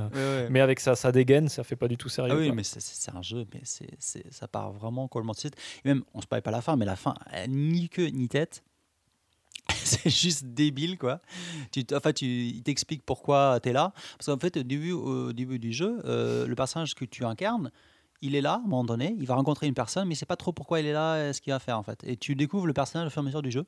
Et à la fin, il y a un dénouement qui, qui a ni queue ni tête. Tu fais, mais euh, ok, j'ai fait tout ce jeu pour voir cette fin pourrie. ok, d'accord, merci. Mais, mais bon, j'ai quand même fait un deuxième run. Mais ce qui, ce qui est sympa aussi, ce qui est sympa aussi, c'est qu'à la fin de chaque, bon, c'est séparé en niveaux en fait à l'ancienne, et à la fin de chaque niveau, les actions qu'on a faites pendant le jeu, elles se retrouvent dans un journal. Donc à la fin, fait. on peut lire un journal avec euh, les news, ouais. qui, qui remet un peu. euh, Et t'as le- même une vidéo pour remontrer ce que t'as fait. Enfin, des, t'as des scènes, des extraits de, de scènes que toi, tu, dans lesquelles tu as joué, en fait. C'est ça. Et puis tu as la météo aussi. T'as Bon, c'est- météos, tu peux acheter des trucs, euh, voilà. C'est complètement déjanté, quoi. C'est Et génial. même, t'as vu, le- même les sons que ça fait quand tu, quand tu récupères des items, le son que ça fait, c'est vraiment des vieux sons tout pourris qu'ils ont récupérés dans des librairies, je sais pas où. Enfin, c'est voilà, c'est- vraiment. Bah, je pense euh, que c'est un très bon jeu, quoi. Je pense pas qu'il sera localisé euh, pour un. Oh non, je pense pas. pour l'Europe, mais, euh, Mais il faut que vous le fassiez, quoi. Apprenez le japonais, faites-le, quoi. Oui, ouais, enfin, même, franchement, ouais, c'est vrai que c'est dommage parce que quand même Ah pas. bah, Il y a pas- une grosse partie qui passe par les réponses que tu fais. Ah oui, euh, c'est vrai que, c'est que les, les- ouais, les- ouais, c'est vrai. j'avoue, les, les textes sont vraiment. Enfin, c'est- on va dire, pas- je vais pas dire, je vais pas aller jusqu'à dire que c'est bien écrit, mais mais les- il y a des situations qui sont vraiment très très. Attends, à un moment donné, quand même, tu traverses toute la ville pour aller donner euh, le jeu Disaster Report euh, Ah oui, au, au père de la de- d'une fille qui veut se marier, mais le père n'aime pas trop le, le- le garçon avec Oui, qui elle se marie. en alors fait, c'est le créateur du jeu, quoi. il y a un moment donné, en fait, tu es sur un pont. Il faut, et sur un pont, en fait, tu rencontres des, des survivants sur un pont qui se fait défoncer par, par des kaiju. Et, euh, et donc, tu as un mec qui veut se marier. Et euh, lui, et, et en fait, tu, tu lui poses, la- tu, tu, tu commences à parler avec lui. Il dit ouais, mais voilà, moi je suis producteur de jeux vidéo, c'est pas très bien vu. Quand je voulais me marier, mais le mari de ma femme, euh, euh, le mari, le, père de ma, de ma femme, pour lui, le jeu vidéo, le, monde des jeux vidéo, c'est vraiment pas un vrai métier, ça n'a pas de valeur, quoi. Donc euh, j'ai du mal à l'expliquer. Voilà, c'est très drôle. Et puis à un moment, à donné, il, dit voilà, moi je suis quand même producteur de jeu, du jeu Disaster Report. Et lui, il te file le jeu. Et pour aller voir son père, pour le convaincre que vaut mieux- la marier parce que quand même c'est comme un, un métier de valeur quoi. voilà. Et, et quand tu le donnes au père, le père il dit Je les ai tous faits. Ah oui oui oui. oui oui oui. Ça c'est énorme. T'as le père, il, limite il a vraiment, il fait une introspection sur lui. Et il dit ouais, en fait j'avoue j'ai fait tous les jeux et bon c'est vrai que c'est quand même un, un- un- un métier qui demande euh, du, du- du- du sacrifice. euh. Enfin voilà, c'est Sauf que je, crois qu'à ce, à ce moment-là, tu apprends quand même que ben, le pont il s'est fait défoncer et que les gars ils sont morts, quoi. voilà. c'est génial. On a, on a quand même spoilé un petit truc, mais genre c'est bourré de ce genre de truc. Et euh, c'est vraiment très très fun. Donc même si vous avez peut-être un niveau de japonais moyen, on peut peut-être s'en sentir, je sais pas. Oui, ça reste quand même de, de la kaiwa, quoi. C'est Oui, euh, c'est- sympa. c'est du, du japonais parlé euh, de oui. tous les jours, donc ça va, quoi. Voilà. Puis après, il y, a- il y a quand même Godzilla, quoi. Donc, euh. Oui, bah voilà. Et tous les autres. Donc vraiment, si, en, enfin, en limite, franchement, en occasion, euh, vous pouvez le choper à 2-3 000 yens, euh, ça vaut vraiment le coup. Quoi. Eh bien, merci beaucoup pour euh, ce retour d'expérience. Euh, dans les autres jeux, on a parlé de, on a pas parlé de Dragon Quest 11 encore. Toi, Chris, tu l'as fini? Alors oui, alors bah, j'ai Alors, j'ai- j'ai- spoil, platiné Kyotoshi et j'ai platiné Dragon Quest. Alors Eh bien. Kyotoshi, ça se fait en quelques heures. Euh, Dragon Quest, c'est Combien très, d'heures, là très très très long. Bah, plus de 300 heures. Alors, là, 300. Voilà, tu non, non, tes jeux aussi. non, non, euh. oui, non, mais là, franchement, c'est plus long que Persona 5. Oui, mais non. Vraiment. Ah, Je crois que, je crois que vraiment, euh, platiner Dragon Quest, c'est le RPG le plus long que j'ai fait de ma vie. Bon, bah voilà, ça c'est dit. C'est hardcore. C'est vrai que même déjà pour finir le jeu de base avec le scénario principal. En fait, euh, c'est simple, c'est que tu finis et c'est en fait, c'est même pas c'est pas c'est pas une fin alternative, c'est la suite du jeu. oui, c'est la vraie fin, c'est ça. C'est oui, c'est vraiment c'est comme si tu avais fait le- chapitre 1, bah tu fais le chapitre c'est ça. 2. En fait, tu refais le jeu. C'est un truc de malade. Alors, faut pas dire tu refais le jeu. Ah, tu t'es arrivé jusqu'où? Alors moi, je suis, je suis juste avant. Ouais, voilà, je suis juste avant le boss final. Mais D'accord. le, le- le- cette fois-ci, le vrai bah, boss tu final. verras, donc le scénario, il t'apporte une certaine, euh, voilà, un, un certain niveau de compréhension, et après il va te dire, euh, oui, mais en fait non, en fait c'est comme ça. Enfin, et ça continue, et tu refais quasiment le jeu. Tu refais pas le jeu, t'exagères là. Non, Euh, Mais tu verras. Comment ça, tu verras? Mais j'ai vu suffisamment. là. Non, non, Non? en fait, tu as vu la moitié du jeu. Voilà. Non. Ah, je- non, non, je te jure que tu as vu la moitié du jeu. Je te jure. Mmh. C'est hardcore. Bon, Ah ça. Et, euh, et, et, et c'est pas une fin alternative. C'est là, il n'y a qu'une seule fin en fait dans ce jeu. Oui, mais ça, on est bien d'accord. Ouais. Et donc la fin, et il faut que tu finisses le jeu deux fois pour avoir, pour avoir la fin. Tu recommences le jeu à zéro? Non, tu continues l'histoire en fait. C'est ça que je te dis. Ouais, mais ça, je crois, je crois. Bon, on va, on va pas spoiler Voilà. de toute façon, mais on- voilà. Bon, euh, globalement, qu'est-ce qu'on a pensé alors? Ah, globalement, moi j'ai beaucoup aimé l'histoire, franchement. C'est Ouais. même si c'est hein, du shonen, enfin voilà, c'est c'est- il y a Mhm. rien de, c'est pas très deep, mais c'est quand même plaisant avec les personnages, même s'il y a certains passages qui sont stéréotypés et tout. Mais quand même, je trouve qu'il y a une histoire, enfin il y a vraiment recherche dans le, dans le scénario. Mais je Euh, trouve aussi, mais qui arrive un peu tardivement quand même, non? Bah tu vas voir, puis après ça arrive en, en pleine force, hein, parce que. Oui, mais tardivement dans le jeu. Oui, peut-être. ça- En fait, c'est- oui, c'est un peu loin à démarrer, on va dire. Mhm. Donc à ce niveau-là, j'ai beaucoup aimé. Euh, après, vu que vraiment quand tu, tu te retapes le jeu plus ou moins, tu commences à avoir vraiment les flaws, donc vraiment les, les- les problèmes du gameplay, du game design. Et euh, la répétitivité, en fait, euh, bon, tu vas me dire, hein, au bout de 300 heures, hein, c'est un peu normal. un RPG en tour par tour, oui. Voilà. Mais tu te rends compte que, enfin, moi, moi déjà, au bout de allez, 30 heures, euh, moi, les combats, tous les combats, c'était automatique, je faisais plus rien. Genre, même Pokémon Go, tu as plus de gameplay. Et là, non, mais là, là, je, là, là, je suis vraiment, non, là, je suis vraiment sérieux. Je suis pas d'accord. C'est que à- quand tu arrives au deuxième, enfin, c'est pas le deuxième run, c'est la continuité du, enfin, quand tu continues le, le jeu. euh, Il y a vraiment, c'est comme Persona 5, hein, tu fais un deuxième run en hard, c'est là où tu commences à, tu es obligé de sortir du, de l'auto, de l'auto play en fait. Euh, c'est que vraiment tu, vas, es obligé de faire les combats parce que euh, bah, là tu as vraiment des boss et des, je suis d'accord, là tu parles d'après le générique de fin, bien d'accord Oui, oui, bien Ouais. sûr. Ah ouais, Je suis d'accord aussi. Là, que- là tu continues et là vraiment, là tu es obligé de, de Et là, le jeu est devenu plus, plus difficile. Enfin, c'est vrai que moi, j'ai jamais vu de game over avant d'avoir en fait, euh, passé le générique de fin. C'est, voilà, c'est trop. Mais, Mais, je sûr, moi euh, je faisais tous les combats en auto. Vraiment tout. Ouais, mais ça sert plus à rien. peu- bah, tu étais quel niveau aussi? Bah, je sais pas, 60 et quelques, enfin 70 quoi. Mais pas tu- niveau 110 avant de. Ah si, si, mais tu verras. euh, enfin, Ah, mais après, si tu fais. Oui, d'accord, si tu euh, mais même, même, le- même, même, même, tu verras. Franchement, le- ça, ça, ça m'a quand même un peu dérangé. C'est quand même beaucoup trop simple. Et, euh, et après, c'est vrai qu'il y a quand même pas mal de choses. euh, euh, est-ce que tu as fait la, est-ce que tu as fini la quête de médailles? Euh, avoir toutes les mini, les mini Ouais. médailles, tu veux dire? Euh, Voilà. Non, il m'en Alors, ça te euh, permet-. Alors les quêtes des médailles, pour le moment, ça te permet de, de en fait, de- d'acheter des items super rares. D'acheter. Enfin, tu obtiens des items en échange des, mini médailles. Voilà. Et, euh, et euh, ah, par la suite, hein. Qu'en fait, les mini médailles, ils sont théoriquement illimités. Ah bon? Oui. Alors c'est pas que les... parce qu'en fait, tu les as dans les quêtes. Euh, mais aussi tu les as dans, dans, les, dans les drops d'ennemis à l'infini qui spawnent. euh, Et ça, c'est à l'infini, c'est pas Oui, euh, prédéfini, Donc, d'accord. tu- Et donc euh, tu peux échanger ces médailles contre des items Ah, et euh, pour faire donc des, des- bah, après pour tu sais pour avoir euh, toutes les trophées, faire tous les crafts machin et tout. mhm. C'est vrai que c'est très long. Mais, euh, mais c'est ces items que tu récupères pour faire ces super armes et super armures, bah, là tu deviens vraiment invincible.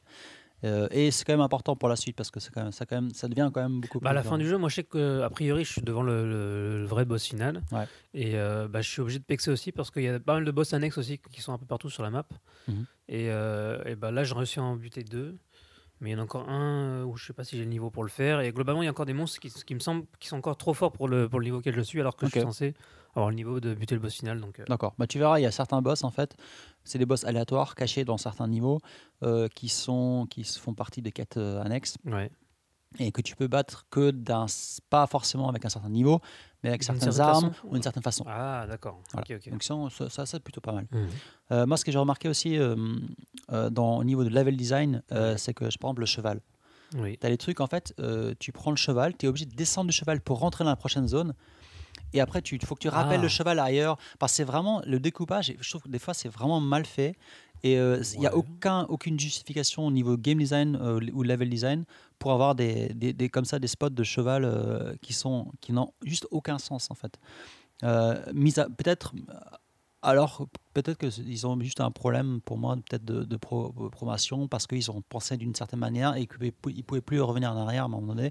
Bah, je sais pas ce que c'est Mais, mais quand même, il y a des choix, mais, enfin, au niveau pur, level design, game design, Mhm. je trouve qu'il y a des choix un peu bizarres, quoi, qui sont pas très logiques, et qui te font perdre du temps. Alors, tu, tu, tu te balades, tu marches trop. Je sais qu'il y a beaucoup de gens qui me disent qu'ils jouent beaucoup trop sur 3DS, qui me disent qu'ils n'ont pas ces problèmes-là. Bah, j'ai l'impression que de toute façon, le jeu sur 3DS, comme effectivement les distances sont beaucoup plus courtes, il est beaucoup Ouais. plus court aussi à faire. Quoi. Oui. beaucoup plus court. Alors que le, oui, dans la version PS4, le- je comprends aussi qu'il soit, qu'il soit plus long. Mais en même temps, le fait que le- les zones soient assez grandes, bah, je trouve que ça apporte aussi. euh, ouais, mais justement, l'illusion, l'illusion, l'illusion, l'illusion, s'estompe vite fait. Crois-moi. Tu enfin, vite fait. Euh, Ah, des zones, t'en as un bon paquet de zones quand même. Ouais, hein, mais vraiment, ça- au bout d'un moment, ça m'a vraiment saoulé. Quoi. Je me suis dit, putain, euh, voilà. Euh, et qu'est-ce que je voulais dire d'autre? Ah oui, et puis un autre truc, bon, ça, ça a toujours été dans les Dragon Quest, mais les costumes que tu peux débloquer, Oui, enfin débloquer ou acheter, ouais, t'en as pas assez. euh, t'en as, bon, déjà, t'en as pas assez, mais même ceux que t'as, Mhm. Euh, ils sont pas tous visibles sur la gueule des personnages. Et ça, je te rappelle, sur PS2, il y Ah avait oui, non, un seul costume qui faisait changer l'apparence du Bah, personnage. Jessica, ouais. Voilà. Mais dans, dans, le, dans, dans celui-là, il y en a quand même plusieurs, en fait. plein, ouais. Euh, mais il faut avoir un, un set Oui, c'est le set complet. ouais. Voilà. Et il y en a un ou deux, voire peut-être maximum trois par personnage. Quoi. Ouais, ça. Euh, ce qui est dommage, parce que des fois, il y, a des- il y a des, des fois, il y a des costumes qui sont assez cool, mais tu le vois pas en oui, fait. tu veux les garder en fait. Et du coup, tu as un stuff qui est, plus, qui est plus élevé au niveau des stats, mais comme tu veux garder l'apparence différente. Voilà. ouais. Des voilà. fois, Et c'est un peu dommage, quoi, parce que franchement, ça, c'est l'Unreal Engine. Quoi. Et, C'est quoi le rapport? Faut les modéliser tous. hein. Tu Ouais, vas les modéliser tous les équipements du jeu. hein. Franchement, ils Ah non, c'est parce qu'il y a quand même beaucoup d'i- d'items aussi, donc euh, je comprends le, que le, d'un point de vue coût, ça soit élevé. Je sais pas, parce que bon, y a, tous les RPG avec son auto, ils le font. Quoi. Enfin, voilà, donc, euh, Bah, euh, non, mais il y a aussi moins d'équipement global euh, en ouais. général. Bon. Euh, ça, je trouve ça un peu dommage. Quoi. Ça aurait pu peut-être rajouter quelques petits trucs de plus. Quoi. qu'après, tu as aussi les problèmes de genre les parties hautes et parties basses qui vont pas Oui, ensemble, oui, et qui vont ensemble, bugs, etc. Oui, effectivement. Après, le QA, Voilà. ça derrière, Ah. oui. bon courage. Ouais. Voilà, je sais pas si tu as un truc à rajouter, Matt? Juste dire que dans Kyo Toshi, tous les vêtements sont, apparaissent Oui, c'est vrai. et qu'il y en a plein.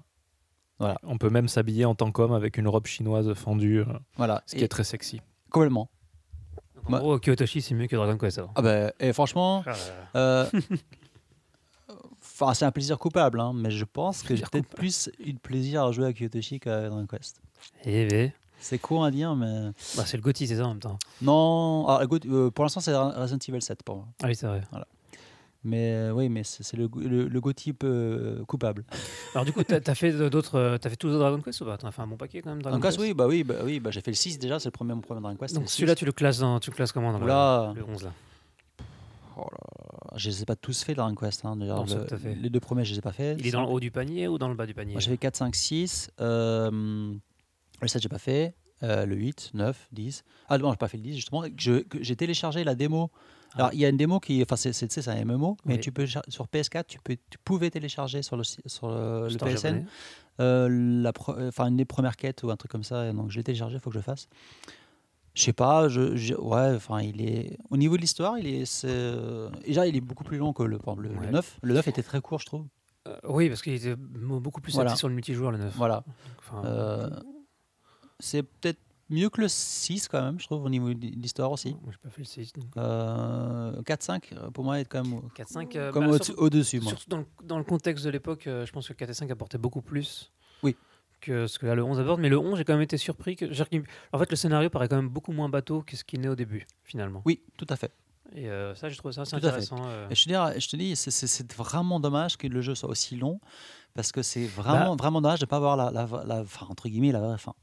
Bah, ça, pour moi, le problème, c'est c'est surtout une question de rythme, en fait. C'est-à-dire que le scénario, il aurait peut-être pu être. euh, S'il avait été mieux rythmé, il aurait pu être mieux mis en, valeur, mis en valeur que ce qu'il est actuellement. C'est vrai, c'est vrai. Et parce qu'en fait, et même le fait qu'on te, qu'on te fait croire au début que le scénario soit très, très simple, bah, je en fait, ça, ça te crée une image en tête qui après est complètement bouleversée par la suite et qui, euh, Qui arrive trop tard. qui arrive trop tard. En fait, c'est ça. Parce que Mm. je sais que moi, avant d'arriver à un certain moment au début du jeu, j'ai beaucoup pexé en me disant, bah ça y est, ça va bientôt être la fin et tout, ou en tout cas le début de la fin. Que dalle. Et euh, que dalle. Et du coup, j'ai perdu beaucoup de temps à pexer pour finalement pas grand chose en fait. Et je comprends. Et Donc, euh, en fait, vaut mieux. En fait, ce jeu-là, ouais, c'est pour ça qu'ils commencent ou qu'ils vont le faire l'année prochaine en, en, En Occident. En Occident. Euh, foncez les gars, parce que franchement, vous avez, le jeu est super simple. Faut pas pexer, ça sert à rien, c'est de perdre de temps. Au début, en tout cas, Euh, ouais. Voilà, c'est vous allez vite augmenter le niveau. Vous, vous allez voir, il y a plein, de- il y a plein de moyens de le faire. Et euh, donc ne traînez pas en fait. Ouais, c'est ça. Au début, ne traînez C'est pas, pas du vraiment personnage. en fait. avancer, ouais. Voilà. Ouais. Bon, Voilà. bah voilà, je pense qu'on a fini pour Dragon Quest 11. On va passer à Mario peut-être?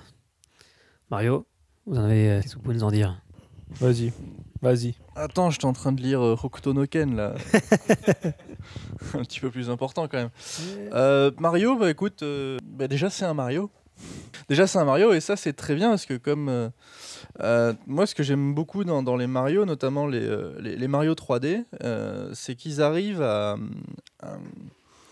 à- en fait donner une fraîcheur permanente au monde. Euh, et résultat, euh, lancer un Mario, c'est euh, euh, c'est toujours un petit plaisir, quoi. Parce que tu sais que le monde va être coloré, euh, sympa. tu vois, quand t'as t'as une journée de merde, et bah tu, tu, tu vas dans. Moi, c'est pour ça que j'aime bien les, les mondes aquatiques dans Mario. Tu, tu vas dans le monde aquatique et tout, et tu kiffes un petit peu sur, être sur la plage. C'est pour ça que j'avais d'ailleurs adoré Sunshine, qui n'était pas forcément le meilleur, mais qui était vachement, je trouve, ultra agréable en termes d'ambiance. Tu vois, où tu juste.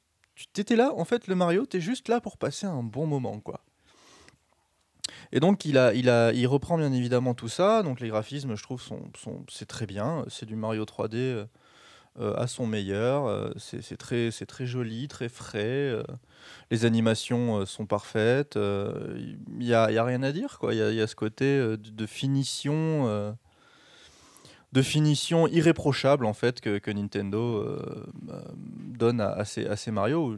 Chaque fois, tu, tu, trouves, enfin, il n'y a pas vraiment de bug. euh, T'as pas de, tout est nickel quoi. Et, euh, et l'ambiance est juste top avec évidemment.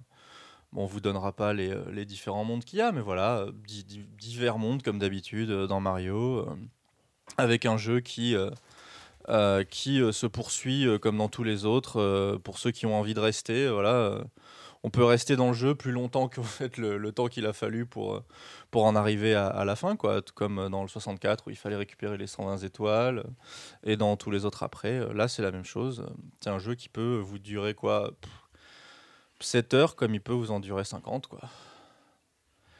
C'est vraiment beaucoup de. Chaque niveau est vraiment une espèce de, de petit monde euh, rempli à blocs. Les niveaux sont pas forcément énormes, mais il y a vraiment euh, des. Alors là, on, on cherche. Je crois que c'était la même chose d'ailleurs dans, dans Galaxy. C'était des lunes, c'est ça aussi non Ça vient de Galaxy, les lunes? Il me semble, ouais. euh, donc on récupère des lunes et là voilà chaque niveau est blindé de lunes. euh. donc ça se passe de manière assez simple. On arrive dans le niveau, on bat, euh, on va dire euh, la team, euh, la team Bowser et puis ensuite on bat le boss du niveau euh, qui est. euh, Bah, C'est ça, ça que j'ai bien aimé en fait dans, dans, dans ce Mario là, comparé au- à ceux d'avant. Il y a quand même une petite trame scénaristique. et, et- et- et ça, et ça j'ai bien aimé. Dé- déjà le jeu, le jeu il commence. Tu sais, c'est même pas la princesse se fait enlever. Elle, elle est déjà enlevée la princesse quand le jeu commence. J'aurais bien aimé qu'on en, et- qu'on en et- et- finisse avec les princesses enlevées. Et on est, on est dans le feu de l'action. Genre, a pouvait pas inventer autre chose. Non, non, mais on est déjà dans le feu de l'action, tu vois. Le jeu commence, on est dans le feu de l'action. Et, euh, et euh, Mario se fait euh, buter comme une merde, plusieurs fois d'ailleurs dans le jeu. il en prend plein la gueule pour une fois, ça fait plaisir. Pour les gens qui n'aiment pas Mario en, tant que, que personnage. voilà, ça, ça Bah, fait- depuis qu'on sait que c'est un nouveau riche, En plus, ouais, maintenant il est rentier vu qu'il a arrêté son. Ça, ça- ça faut- bon, Sa Mario, est une, de- de Mario est une petite ordure. hein, euh. Mais du coup, ouais, à chaque fois qu'on arrive dans un niveau, il y a toujours une petite quête à faire. Et j'ai trouvé ça assez sympathique. C'est-à-dire que, il me semble que dans Mario 64, c'était un peu pareil. On faisait le monde une fois et après le monde changeait et il y avait une nouvelle façon de choper euh, les étoiles. Mais là, c'est un peu pareil. Là, c'est-à-dire qu'on arrive, il y a une quête. Donc, euh, il faut aller à un point euh, ou faire une certaine action euh, qui fait qu'on va faire partir Bowser euh, dans un autre monde. Et après, ben, on va dans l'autre monde où on peut rester. Et en revenant dans le niveau où on était, euh, ben, la disposition a changé. Donc le niveau en lui-même est le même, mais il va y avoir de nouvelles façons de, de- choper des lunes, il va y avoir de, nouveaux mini-jeux, il va y avoir de nouveaux, nouveaux pans du niveau qui vont s'ouvrir parfois. Et ça rend le jeu vachement, vachement smooth en fait. Moi j'ai beaucoup aimé. Bon, par contre, on, on pourra, je pense, critiquer un petit peu la- la- la- l'absence de difficulté du jeu, hein, qui est quand même relativement euh, facile. Il n'y a pas de, de, il y a pas beaucoup de moments. Il y en a, il y en a quelques-uns, mais il y a vraiment très très peu de moments où euh, genre, on galère vraiment pour finir Bah, un niveau. Quoi. En fait, pour finir, c'est comme tous les Mario, je pense, pour finir le jeu, tu galères pas. Mais par contre, je peux t'assurer que euh, dans les niveaux cachés, entre guillemets, finaux, tu t'en baves quand même pas mal. quoi. Je sais, j'ai plus d'étoiles que toi, mec. De, Bah, de, de lune, pardon, de lune. T'en as peut-être plus, mais est-ce que tu as essayé de choper euh, celle de la lune cachée, par exemple? Il y a, y a un niveau, y a un niveau euh, je, je vais essayer de rester très vague, il y a un niveau où tu as l'histoire à faire, un niveau caché. Tu arrives, tu as une Oui, je petite sais, histoire à fait, faire. je l'ai fait. C'est Et juste quand- que je et voulais quand- pas forcément en parler, mais. Et quand tu as fini cette petite histoire, tu Ouais, peux t'as- trouver t'as- des lunes. Ouais, il y a plein de lunes dans le niveau. Et toutes ces lunes-là, euh, elles sont quand même assez balèzes à choper. quoi. Elles sont assez dures à choper, ouais. Assez, assez dures, plus, plus que dures. Quoi. Et pour, pour le coup, là, en, en tout cas, le, le jeu vient super dur. Et l'autre niveau caché que moi, j'ai pas chopé, moi-même, je l'ai pas chopé. euh, il paraît que c'est dur aussi, mais je Ah, sais il pas. Est, je- il est très très dur. il est super dur. C'est un petit peu à se taper la tête contre lui. Mais en fait, c'est simple. C'est, euh, c'est, euh, ce qu'ils font, c'est qu'ils enlèvent. euh, Alors, sur la, sur la lune cachée, pour le coup, les niveaux sont vraiment durs par eux-mêmes parce que c'est vraiment au millimètre ce que tu dois faire. Ouais, ouais, ouais. Alors que sur le niveau euh, de, de, de fin, c'est plutôt euh, parce que juste, bah, t'as plus de checkpoint. Résultat, les phases en elles-mêmes sont pas, tu vois, tu les fais, euh, tu peux crever une fois, mais tu les fais relativement simplement. C'est juste que bah, quand t'as plus de vie et qu'il te reste encore la moitié du bordel à faire, bah, voilà quoi. Mais- merde. Et du coup, du, du coup moi, enfin, c'est pas nouveau, quoi. Ça me fait réf- réf- référence directement à celui de Wii U où il fallait choper tous les drapeaux, ou je sais plus quoi, pour débloquer le dernier monde super difficile. Enfin, c'était un peu la même, la Sur- même sur logique, quoi quoi. Sur Wii U, Sur, sur quoi? Sur, sur le truc là. Ça n'existe pas. ça. Non, mais le Mario était sympa. Le Mario chat était sympa, quoi. Moi, je, moi, je, je, pas de Wii U. Moi. Je- Ah, donc j'attends, qu'ils me le sortent sur Switch et après je pourrais t'en parler. T'as pas fait le, le 3D World? Euh, je l'ai fait, j'ai fait sur, sur 3DS. Ah, C'est celui de 3DS. Je mais, sais plus. j'ai- mais en fait, ils en ont fait un autre après un autre 3D World. euh, Il y en a eu deux en fait. Bah, il y a eu celui de DS et, puis il y a eu celui de la la Wii U. Ouais. Mm. Et sur la Wii U, euh, c'était pareil. Au final, le jeu était assez simple et après, euh, bah, t'as la deuxième lecture. voilà, moi, j'attends qu'on me le sorte sur Switch. À ce moment-là, je pourrais t'en parler. Bon, il devrait le faire sur Switch, j'imagine.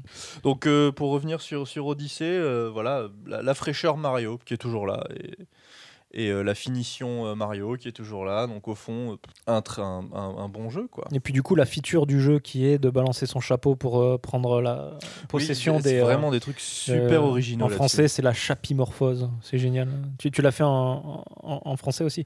En japonais, c'est très simple, c'est captcha. Captcha, d'accord. Ok, oui, bah, c'est- joli jeu de mots. Il y, a- il y a vraiment, enfin là pour le coup, on n'en dira pas plus, mais il y a vraiment des, des- ouais, c'est vraiment très sympa. euh, Ça, ça rajoute euh, pas mal de, de trucs au gameplay euh, et euh, c'est vachement bien fait, je trouve. Ah bah, Il y a des chapis, euh, il y a- des chapis morphoses. euh, pourrait faire un, un jeu euh, rien qu'à partir de ça. Quoi. Je pense notamment à une des dernières. Donc là, pour le coup, je dirais pas pour pas spoiler, mais une des derniers niveaux euh, qui est juste excellente. Quoi. Je crois qui est la meilleure. euh, Ouais, elle est vraiment. si c'est bien, si on se comprend, Ouais. euh, en effet, je, je pense qu'elle est, c'est, c'est super, super sympa à utiliser. Ça m'étonnerait pas qu'ils fassent des jeux à, à l'image de- du, du jeu Wii U où ils avaient fait Captain Todd après, euh, qu'on retrouve d'ailleurs un peu euh, dans. c'est marrant, on le retrouve. Alors il n'y a pas de jeu à la Captain Todd malheureusement, mais il y est parfois. On peut le, on peut le il te retrouver. une lune, Une lune, voilà. niveau environ. Bah, à l'image de Captain Todd, je, je, je les verrais bien faire un, un jeu juste avec certaines chapimorphoses. Quoi. Ouais, c'est toujours marrant en fait comme ils, euh, ils arrivent à ils arrivent en fait à avec un gameplay de base euh, à chaque jeu euh, trouver un petit truc bon plus ou moins bancal suivant les jeux. Je parlais de Sunshine, c'était pas forcément très réussi euh, le le le, jet le- ski, le- le le- Swiffer, le truc qui balance de l'eau derrière ouais, pour le- voler. Le Dyson euh, portable Le euh, qui permet de nettoyer des trucs. Non, le Karcher, c'est ça, c'était un Karcher, Karcher, c'est euh, ouais. Karcher, portatif. C'est ça. Sarko, c'était- ouais. Sarkozy était venu nettoyer toute la racaille du, du Mont Champignon. Euh, et euh, et euh, mais là, là, franchement, c'est ça fait partie des, des Mario où, justement. euh, Alors, les, les apports de gameplay, je trouve, sont, sont plutôt, plutôt bien pensés et réussis. du coup, grande question. Là, j'ai vu que ce Mario, il a eu 97 sur euh, Metacritic. Bon, ça vaut ce que ça vaut. N'empêche que, euh, voilà, par rapport aux autres Mario, à quel niveau vous le placez? C'est un des plus grands Mario? Un des. euh, Qu'est-ce que vous en pensez? Alors, sans troll, c'est le moins pourri des Mario 3D. Voilà. Donc, ah, j'ai mis les deux pieds dans le plat. Pour expliquer, bon, on vient tous, euh, on, a tous, on a tous grandi avec les Mario 2D. Donc, on sait ce que c'est le jeu de plateforme. On n'a pas fait que du Mario, on a fait plein d'autres jeux de plateforme différents, que ce soit du Rayman et autres. Et, euh, et moi, en fait, quand Mario 64 est arrivé à l'époque, je trouve ça plutôt cool parce que bon, c'est un, une façon de jouer Mario et tout ça. Mais en fait, on prend un jeu de plateforme qui est intrinsèquement doit être ultra méga précis parce que c'est le but, c'est la corps mécanique du, gameplay d'un jeu, de plateforme. Tu, le mets dans un environnement 3D, tu perds ce côté-là. Et donc, en fait, il continue à t'imposer du level design qui est censé être vraiment euh, être euh, dur, en fait, ou à des niveaux durs, et on ne te donne pas les moyens euh, de d'avoir la perception qui, qui- est nécessaire pour pouvoir, euh, donc le skill, développer un skill pour pouvoir, en fait, euh, affronter ce- cette, ce- cette difficulté. En fait. Mario 64, bah, c'est c'est le premier. Donc c'était quand même cool. Et puis tu as beaucoup de problèmes de caméra à l'époque, tout ça. C'est- Shogunai, comme il a en japonais, parce que c'était quand même un- une première. Et c'était assez fou, et c'est vrai. Et en plus, il y avait que Nintendo pour faire ce genre de truc. Mais par la suite, ils ont, pour moi, ils ont plus ou moins répété les mêmes erreurs, en fait. Et, euh, même Sunshine, qui était peut-être le moins, le moins problématique au niveau des caméras. euh, Je dis pas que le jeu était exceptionnel, mais peut-être le moins problématique au, au niveau des caméras. Il y a peut-être plus d'exploration dans, le Sunshine que dans les autres Mario 3D, surtout Galaxy. Galaxy, pour moi, c'est un enchaînement de, de, de, de level, en fait. Vraiment, très. euh, Alors que là, ce Mario-là, il fait un peu l'hybride, en fait, peut-être entre le Sunshine, justement, et le, Galaxy. C'est-à-dire que tu as autant un lien entre, entre les niveaux, je dirais pas, je ne spoilerai pas, parce qu'il y a un petit lien quand même. Euh, il y a quand même le voyage, il y a quand même le petit scénario, même s'il n'est pas euh, extraordinaire, et puis vous verrez une fin même intéressante. Euh, et, mais, justement, et je pense qu'ils ont, Nintendo ont compris que le, le level, enfin, le level design ultra dur, platforming 3D, ça frustrait les gens en fait. Et du coup, il fallait, ça servait à rien de- d'enchaîner des trucs comme ça. Et puis limite faire un truc, ah, on, on te file le automa- automatiquement, comme il y a dans certains, certains Mario auparavant. Et ben non, là c'est du Mario, c'est du platforming, mais c'est plus de l'exploration que, du- platforming pour moi. En fait, tu as plaisir à découvrir le monde, à découvrir des, endroits cachés, euh, plus que de sauter de, plateforme en plateforme ou de, voilà, de timer tes trucs. Je trouve qu'il y a beaucoup plus d'énigmes et de, de recherche de, pour trouver des lunes cachées que vraiment du skill pur et dur. euh, et ça, je trouve ça très plaisant et très, c'est très zen en fait. Genre, tu, tu lances un Mario, ah, t'as un nouveau monde, tu découvres un nouveau monde, super intéressant. Chaque niveau est différent, bon, même s'il y, en a qui sont plus ou moins bien réussis, je trouve. Mais globalement, tu voyages. C'est un grand voyage en fait. Et euh, tu, t'es, j'étais vachement agréablement surpris. Quoi. Après, après, moi je te laisse parler juste après. Après, il y a quand même ce, donc tu finis le jeu, tu débloques, euh, enfin voilà, tu as des trucs cachés à débloquer. Et là, on retombe pour moi dans les travers de tous les Mario 3D. C'est ultra dur pour rien. C'est juste frustrant. Et euh, là, je l'ai quasiment fini. Avec, avec un pote, on discutait sur Line, il me dit Ouais, mais il faut faire ça, tu vas voir. ça. Et en fait, c'est die and retry, mais, mais pas die and retry parce que je dis Ah, j'ai augmenté mon skill. Non, c'est juste que, ok, j'ai compris que là, c'était pourri, donc la caméra, bah, Shogun Eye, je dois faire ça, ça, ça pour pouvoir pallier le problème du, du, du, du, genre, en fait, pour moi. Voilà, ça, c'est mon avis sur, sur ce Mario. Quoi. Bah, pour revenir sur ce que tu disais, en fait, c'est un Mario à deux vitesses, je trouve. C'est-à-dire, par exemple, Ah. dans, dans un monde, en fait, il, il donne la base. Chaque monde est une base où tu Mhm. explores. Bah, ça. Donc euh, là, pas de problème de, de- de- de maniabilité au final. C'est comme un Zelda, tu vas explorer et tu vas chercher euh, des lunes. Voilà. Et puis, euh, dans chaque monde, dans chaque base, tu vas trouver un tuyau, une porte, un truc qui va t'amener dans un sous-monde plus petit. hein, vraiment, vraiment le, en fait, c'est un challenge. Et là, ça va être du- de la pure plateforme, en fait. Ah, dans, dans les parties 2D Bah, pas forcément. Alors, tu as les parties 2D Mhm. qui sont excellentes. euh, mais tu as aussi, euh, par exemple, tu vas dans un tuyau et ça va t'amener dans un monde, euh, un, sous- un sous-monde, Ouais, ouais. où tu dois arriver à choper une étoile, quoi. Oui. enfin une, Une lune. une lune. Mhm. Euh, et, là, et là, en général, c'est sous-monde, c'est de la pure. euh, euh, Bah, le platforming, pour moi, il est, il est quasiment inexistant. c'est du pur, c'est du pur platforming quand même la plupart du temps. Alors soit, soit tu as une chapimorphose Hmm. où ils vont, euh, ils vont, euh, ils vont exploiter à fond. japonais, putain Ils vont, ils vont exploiter à fond le, le- le- le gameplay euh, parallèle que, Ouais. que- que procure ce- cette Mhm. transformation. Euh, soit c'est de la pure. euh, Bah. sou- souvent, tu as un épouvantail. J'ai- J'aime, en fait, moi, j'ai bien aimé parce que le fait de pouvoir balancer ton chapeau à droite à gauche, Mhm. ça facilite un peu, pour- en bien, hein, je pense, hein, euh, le, le- le platforming. Et des fois, tu as certains niveaux où tu balances ton chapeau pour ouvrir un, un passage, tu balances ton chapeau sur un épouvantail. Mhm. Donc le chapeau reste sur l'épouvantail, ça ouvre un chemin Mhm. et tu dois faire tout le tableau jusqu'à la lune Ouais. sans ton chapeau. Oui. Et là, souvent, t'en chies beaucoup plus parce que tu peux plus Oui, corriger, effectivement, effectivement. tu peux plus corriger les, les problèmes euh, Ouais. euh, dus à la 3D, de gameplay à la Mm. 3D, euh, avec ton chapeau. euh. Mais ils sont jamais très méchants. Non, ils sont jamais très méchants. euh, C'est ça qu'ils ont adapté. Ils ont compris que le genre avait, pour moi, avait un, problème intrinsèque et ils ont, ils ont euh, re- rebalancé la difficulté. Et ils ont remis ça à la fin pour ceux qui veulent vraiment, qui, hein, les, on va dire les frustrés, les gens qui, adorent la frustration. Tu sais, on, peut- comparer ça à, Dark Souls. Quoi. Dark Souls, pour moi, il y a pas. Bah, tu pourras en reparler si tu veux. Pour moi, il y a, y a une. y a, bon, certes, il y a une certaine frustration, mais à chaque fois que tu meurs à un boss dans, un Souls, tu, grandis. J'ai envie, envie de dire, tu, tu, tu, tu évolues. Quoi. Tu dis, bon, bah, bah j'ai pas fait ça, donc je suis mort, c'est ma faute. Euh, là, euh, dans le dernier monde de Mario, euh, je, je enfin, jamais je me dis c'est ma faute. Ouais, Ah. c'est vrai que même à la fin du jeu, euh, notamment des fois, il y a des choses à faire euh, très vite. le- le même parcours, mais très vite pour pouvoir choper une lune. Et souvent, tu t'en mêles dans les, euh, dans, les, euh, dans les manipulations. Je crois que c'est le Mario avec le plus de mouvements euh, depuis le, début de- des Mario mouvements. 3D. Ouais, ouais. Euh, mais des fois, il y a certains mouvements qui se confondent un peu avec d'autres. Je pense notamment euh, au rodéo, à l'attaque rodéo. Mm.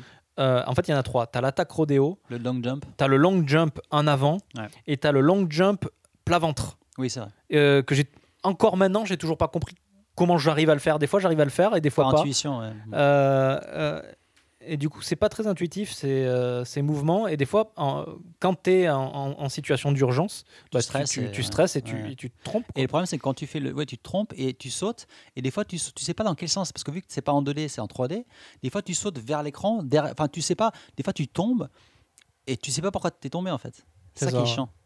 Tu meurs plein de fois juste parce que bah, la, la. Enfin, c'est, le problème. Tu peux faire des caméras de ouf malade, tu peux les penser comme tu veux, tu pourras jamais pallier le, problème de base. Quoi.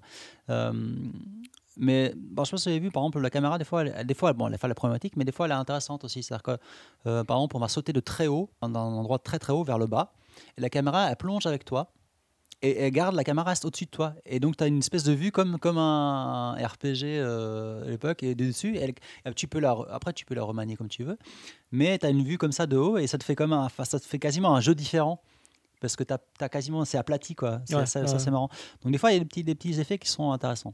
Il y a des challenges, tu me fais penser aussi, il y a des challenges euh, assez corsés, des toujours dans les submondes, là, les, les mondes euh, Ouais. euh, un peu à part de la base, euh, où la caméra est bloquée.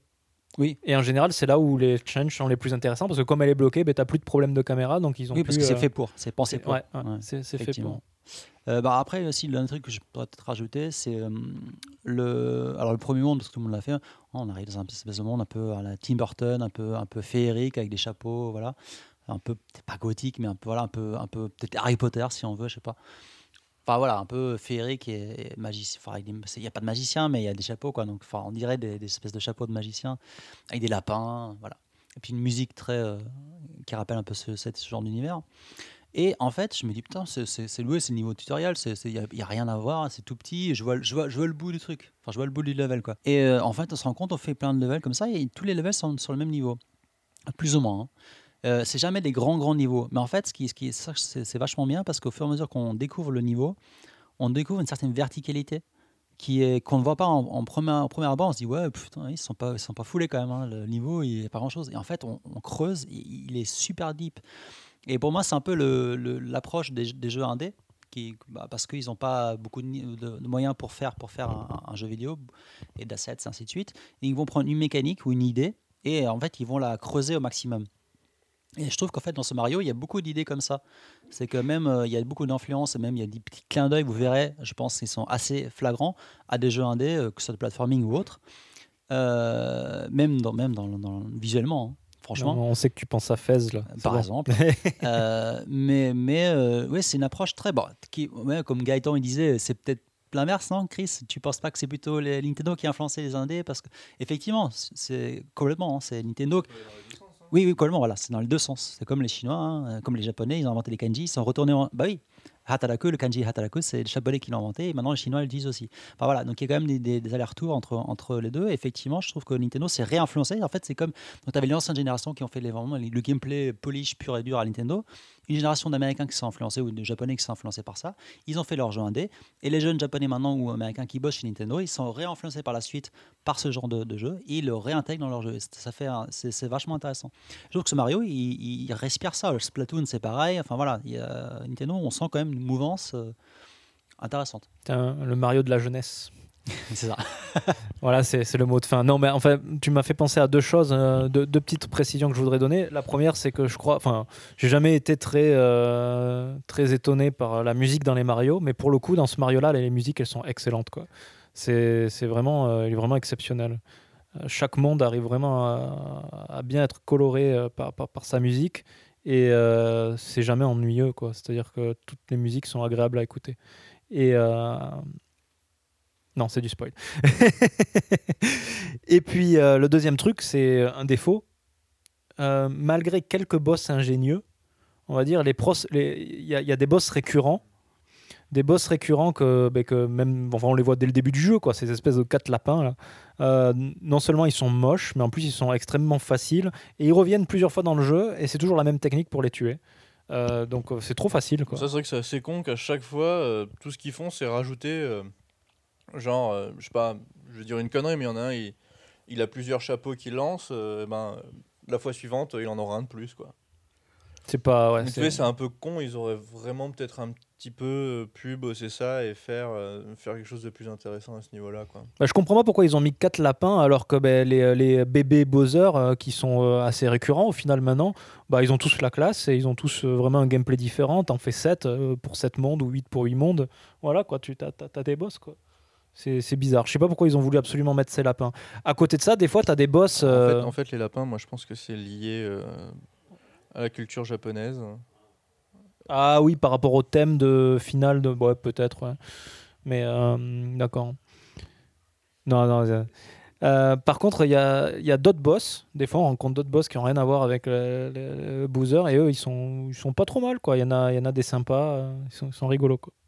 Ouais, c'est vrai que les, boss. euh, J'aime bien cette, idée en fait. T'as as vraiment le, le voilà le. Quand t'arrives, comme tu disais, t'as as les, euh, t'as les sous-fifres de Bowser euh, qu'il faut casser la gueule et tu peux te barrer sur le truc suivant. Mais t'as quand même un boss dans le niveau quoi. T'as un boss qui est lié au niveau, qui est dans la couleur du, dans le dans le thème du niveau et dans la couleur du niveau. Et, euh, finalement, tu peux ne pas le faire. J'aime bien, bien ce côté euh, au final dans ce jeu qui est vraiment du. Franchement, tu fais ce que tu veux quoi. Enfin, évidemment, il faut, euh, pour te barrer sur une autre planète, il faut que tu trouves quoi 5 ou 6 étoiles, 10 étoiles? Non, des fois, tu en as 20. Euh, hein. Pardon, je vais pas, je vais pas y arriver. C'est entre de- 5 et des- 20 des lunes. lunes. hein. 5 à 20 lunes. Ouais, pour, pour passer à la, au truc suivant? Selon le niveau, des fois, Ouais. tu en as besoin de 3, des fois, tu en as besoin de Donc c'est- 10. c'est c'est relativement rapide, hein, franchement, euh, et vraiment tu, tu peux passer. euh, Moi je sais qu'il y a encore, je, je fais tout ça dans le désordre, je fais suivant les niveaux que, que j'aime bien. Et euh, il y en a euh, deux ou trois où juste euh, j'ai ramassé le, minimum syndical, je suis même allé récupérer des lunes dans les niveaux précédents.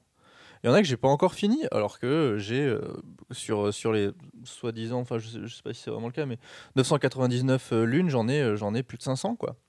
Donc ça veut dire que voilà, même, même après l'avoir fini et bien bien éclusé déjà, il me reste encore des trucs que j'ai pas euh, dans le jeu et, et ça le rend, je trouve ça assez exceptionnel en fait cette euh, c'est pas c'est pas que de la rejouabilité en fait, c'est de la rejouabilité où tu continues à découvrir des trucs. Ça, je pense que c'est la réussite de ce jeu-là.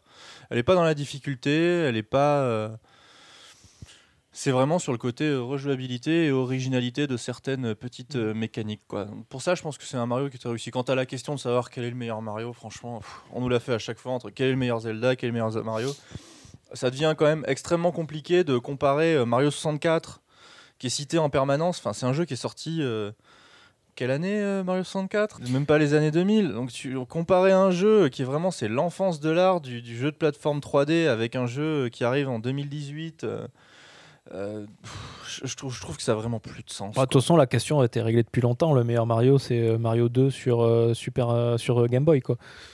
Voilà, c'est le meilleur. Mario 1 sur Game Boy pour les vrais, celui où Bah, Super Mario Land est bien, mais euh, le, la- le Mario 2, où tu as la première apparition de, de Wario d'ailleurs, il me semble. Quand tu as au fond, voté. euh, euh, c'est la Game Boy la meilleure, c'est comme le meilleur Zelda. c'est- eh ben, Awakening, le- hein, ouais, hein, non, là, il n'y a pas de. C'est le, Pas c'est de le- débat c'est le possible. Zelda Game Boy, quoi. Enfin, je veux dire. C'est ça. ouais. Voilà. Euh, le débat existe entre l'original et celui en couleur.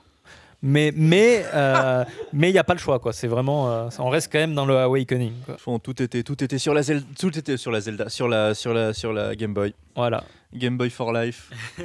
La Game Boy qui était donc l'ancêtre de la Vita, donc euh, tout se tient quoi. Là, je pense que. Non, on va loin. Oui. Ah oui, tiens, j'ai fait un petit jeu récemment qui s'appelle Uncharted Lost Legacy. Petit jeu. Voilà. Je l'ai fini en une journée d'ailleurs. Ça, c'est moi, par contre, c'est pratique. Ça, c'est bien. Ça. J'ai commencé le matin, faire ça plus le soir c'était fini, donc 8 heures de jeu à peu près. Et euh, globalement, en fait, j'étais assez étonné parce qu'on m'a demandé de le faire pour le, pour le boulot, donc on me l'a prêté. Et euh, je me suis dit, bon, fait chier, j'ai en plein Dragon Quest, je vais me le faire vite fait. Je suis pas un grand fan des Uncharted à la base. J'ai fait le 4 que j'ai trouvé assez moyen. Et donc, Bah, euh, C'est normal parce qu'il il est même très moyen. voilà. Et euh, en fait, j'étais assez agréablement surpris par ce, par ce, nouveau, euh, ce nouveau Uncharted parce que il est mieux construit. C'est-à-dire, Au niveau du rythme, c'est les, les 8 heures, enfin après 8 heures, ça, ça, se tient, ça se tient beaucoup mieux, tu te fais moins chier. Les personnages, même si je les aime pas, sont sans doute plus intéressant que, que Nathan Drake, que pour moi est, euh, pour moi est insipide. Là, Chloé, c'est un personnage que j'aime pas, mais qui a, qui a le, mérite d'être travaillé durant l'aventure et qui évolue en fait. Qui elle n'est pas parfaite comme euh, Nathan Drake, qui, euh, qui est le mec super sympa qui a fait un génocide à chaque jeu. C'est ça. Voilà.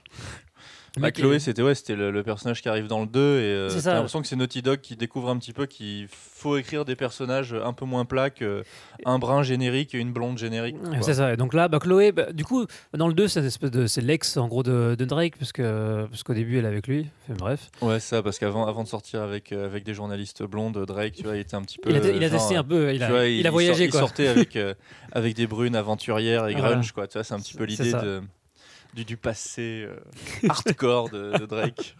Quand il avant de se ranger. Voilà, avant de se ranger, c'est ça. Et donc là, c'est le protagoniste principal de Lost Legacy, donc il joue avec la, la méchante du 4. Comment elle s'appelle déjà? Nadine, Nadine Ross, qui elle est un peu moins. ah, pff, elle change un peu moins, je dirais, au niveau de la psychologiquement dans l'aventure que, que Chloé. Mais euh, bah, globalement, en fait, ce qui est le vrai point, euh, gros point principal de, ce jeu-là, c'est visuellement. C'est-à-dire que bon, graphiquement, c'est toujours au top, mais même d'un point de vue artistique, les différentes cités indiennes, dans parce que ça ne se passe qu'en Inde, donc on voyage pas beaucoup. Mais par contre, les deux trois cités qu'on voit, c'est une boucherie complète, quoi.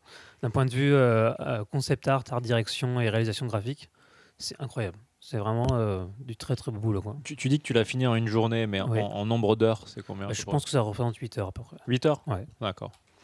dans, dans le CESO là quoi. Et euh, la fin un petit peu long, il aurait pu se finir même plus tôt.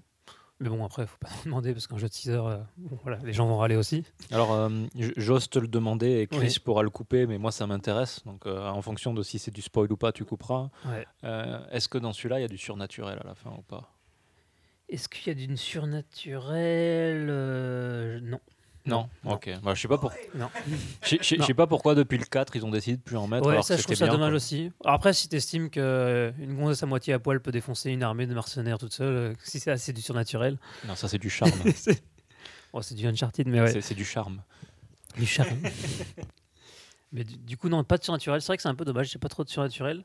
Mais, euh, mais globalement, enfin, je veux dire, c'est le- le- les décors, en tout cas, eux, sont vraiment exceptionnels.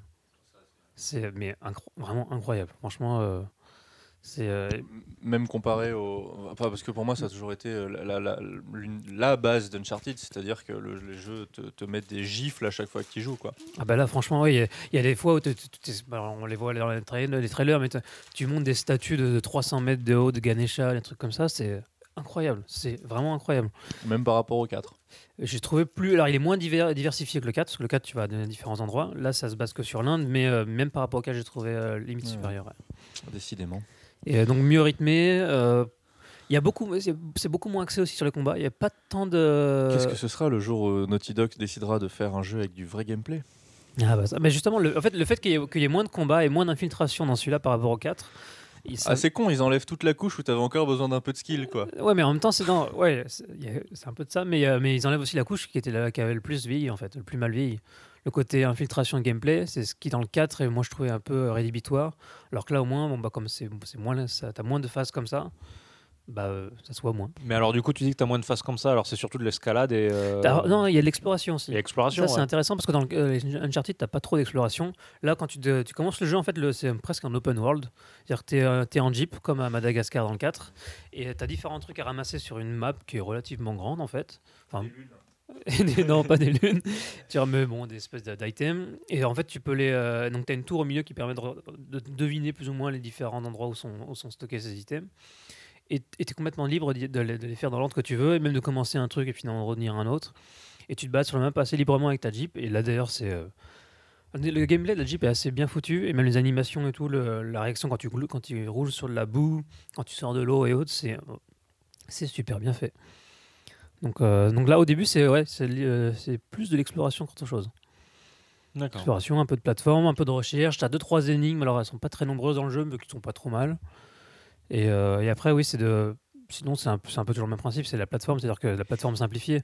C'est-à-dire que tu faut trouver l'endroit où tu vas sauter. Une fois que tu sautes, bon, tu bourrines X et ça monte tout seul. quoi. Mm, mm, Ok. Ouais. Je vais peut-être le faire si c'est que 8 heures. Voilà. Mais en tout cas, voilà, moi, je, je m'attendais vraiment à, être, à un jeu bien plus mauvais que ce à quoi j'ai joué. Donc, euh, agréablement surpris. Bon, voilà, et c'est là-dessus qu'on va conclure euh, le podcast. Merci à tous d'être venus et forcément un petit pour la fin. Otskare sama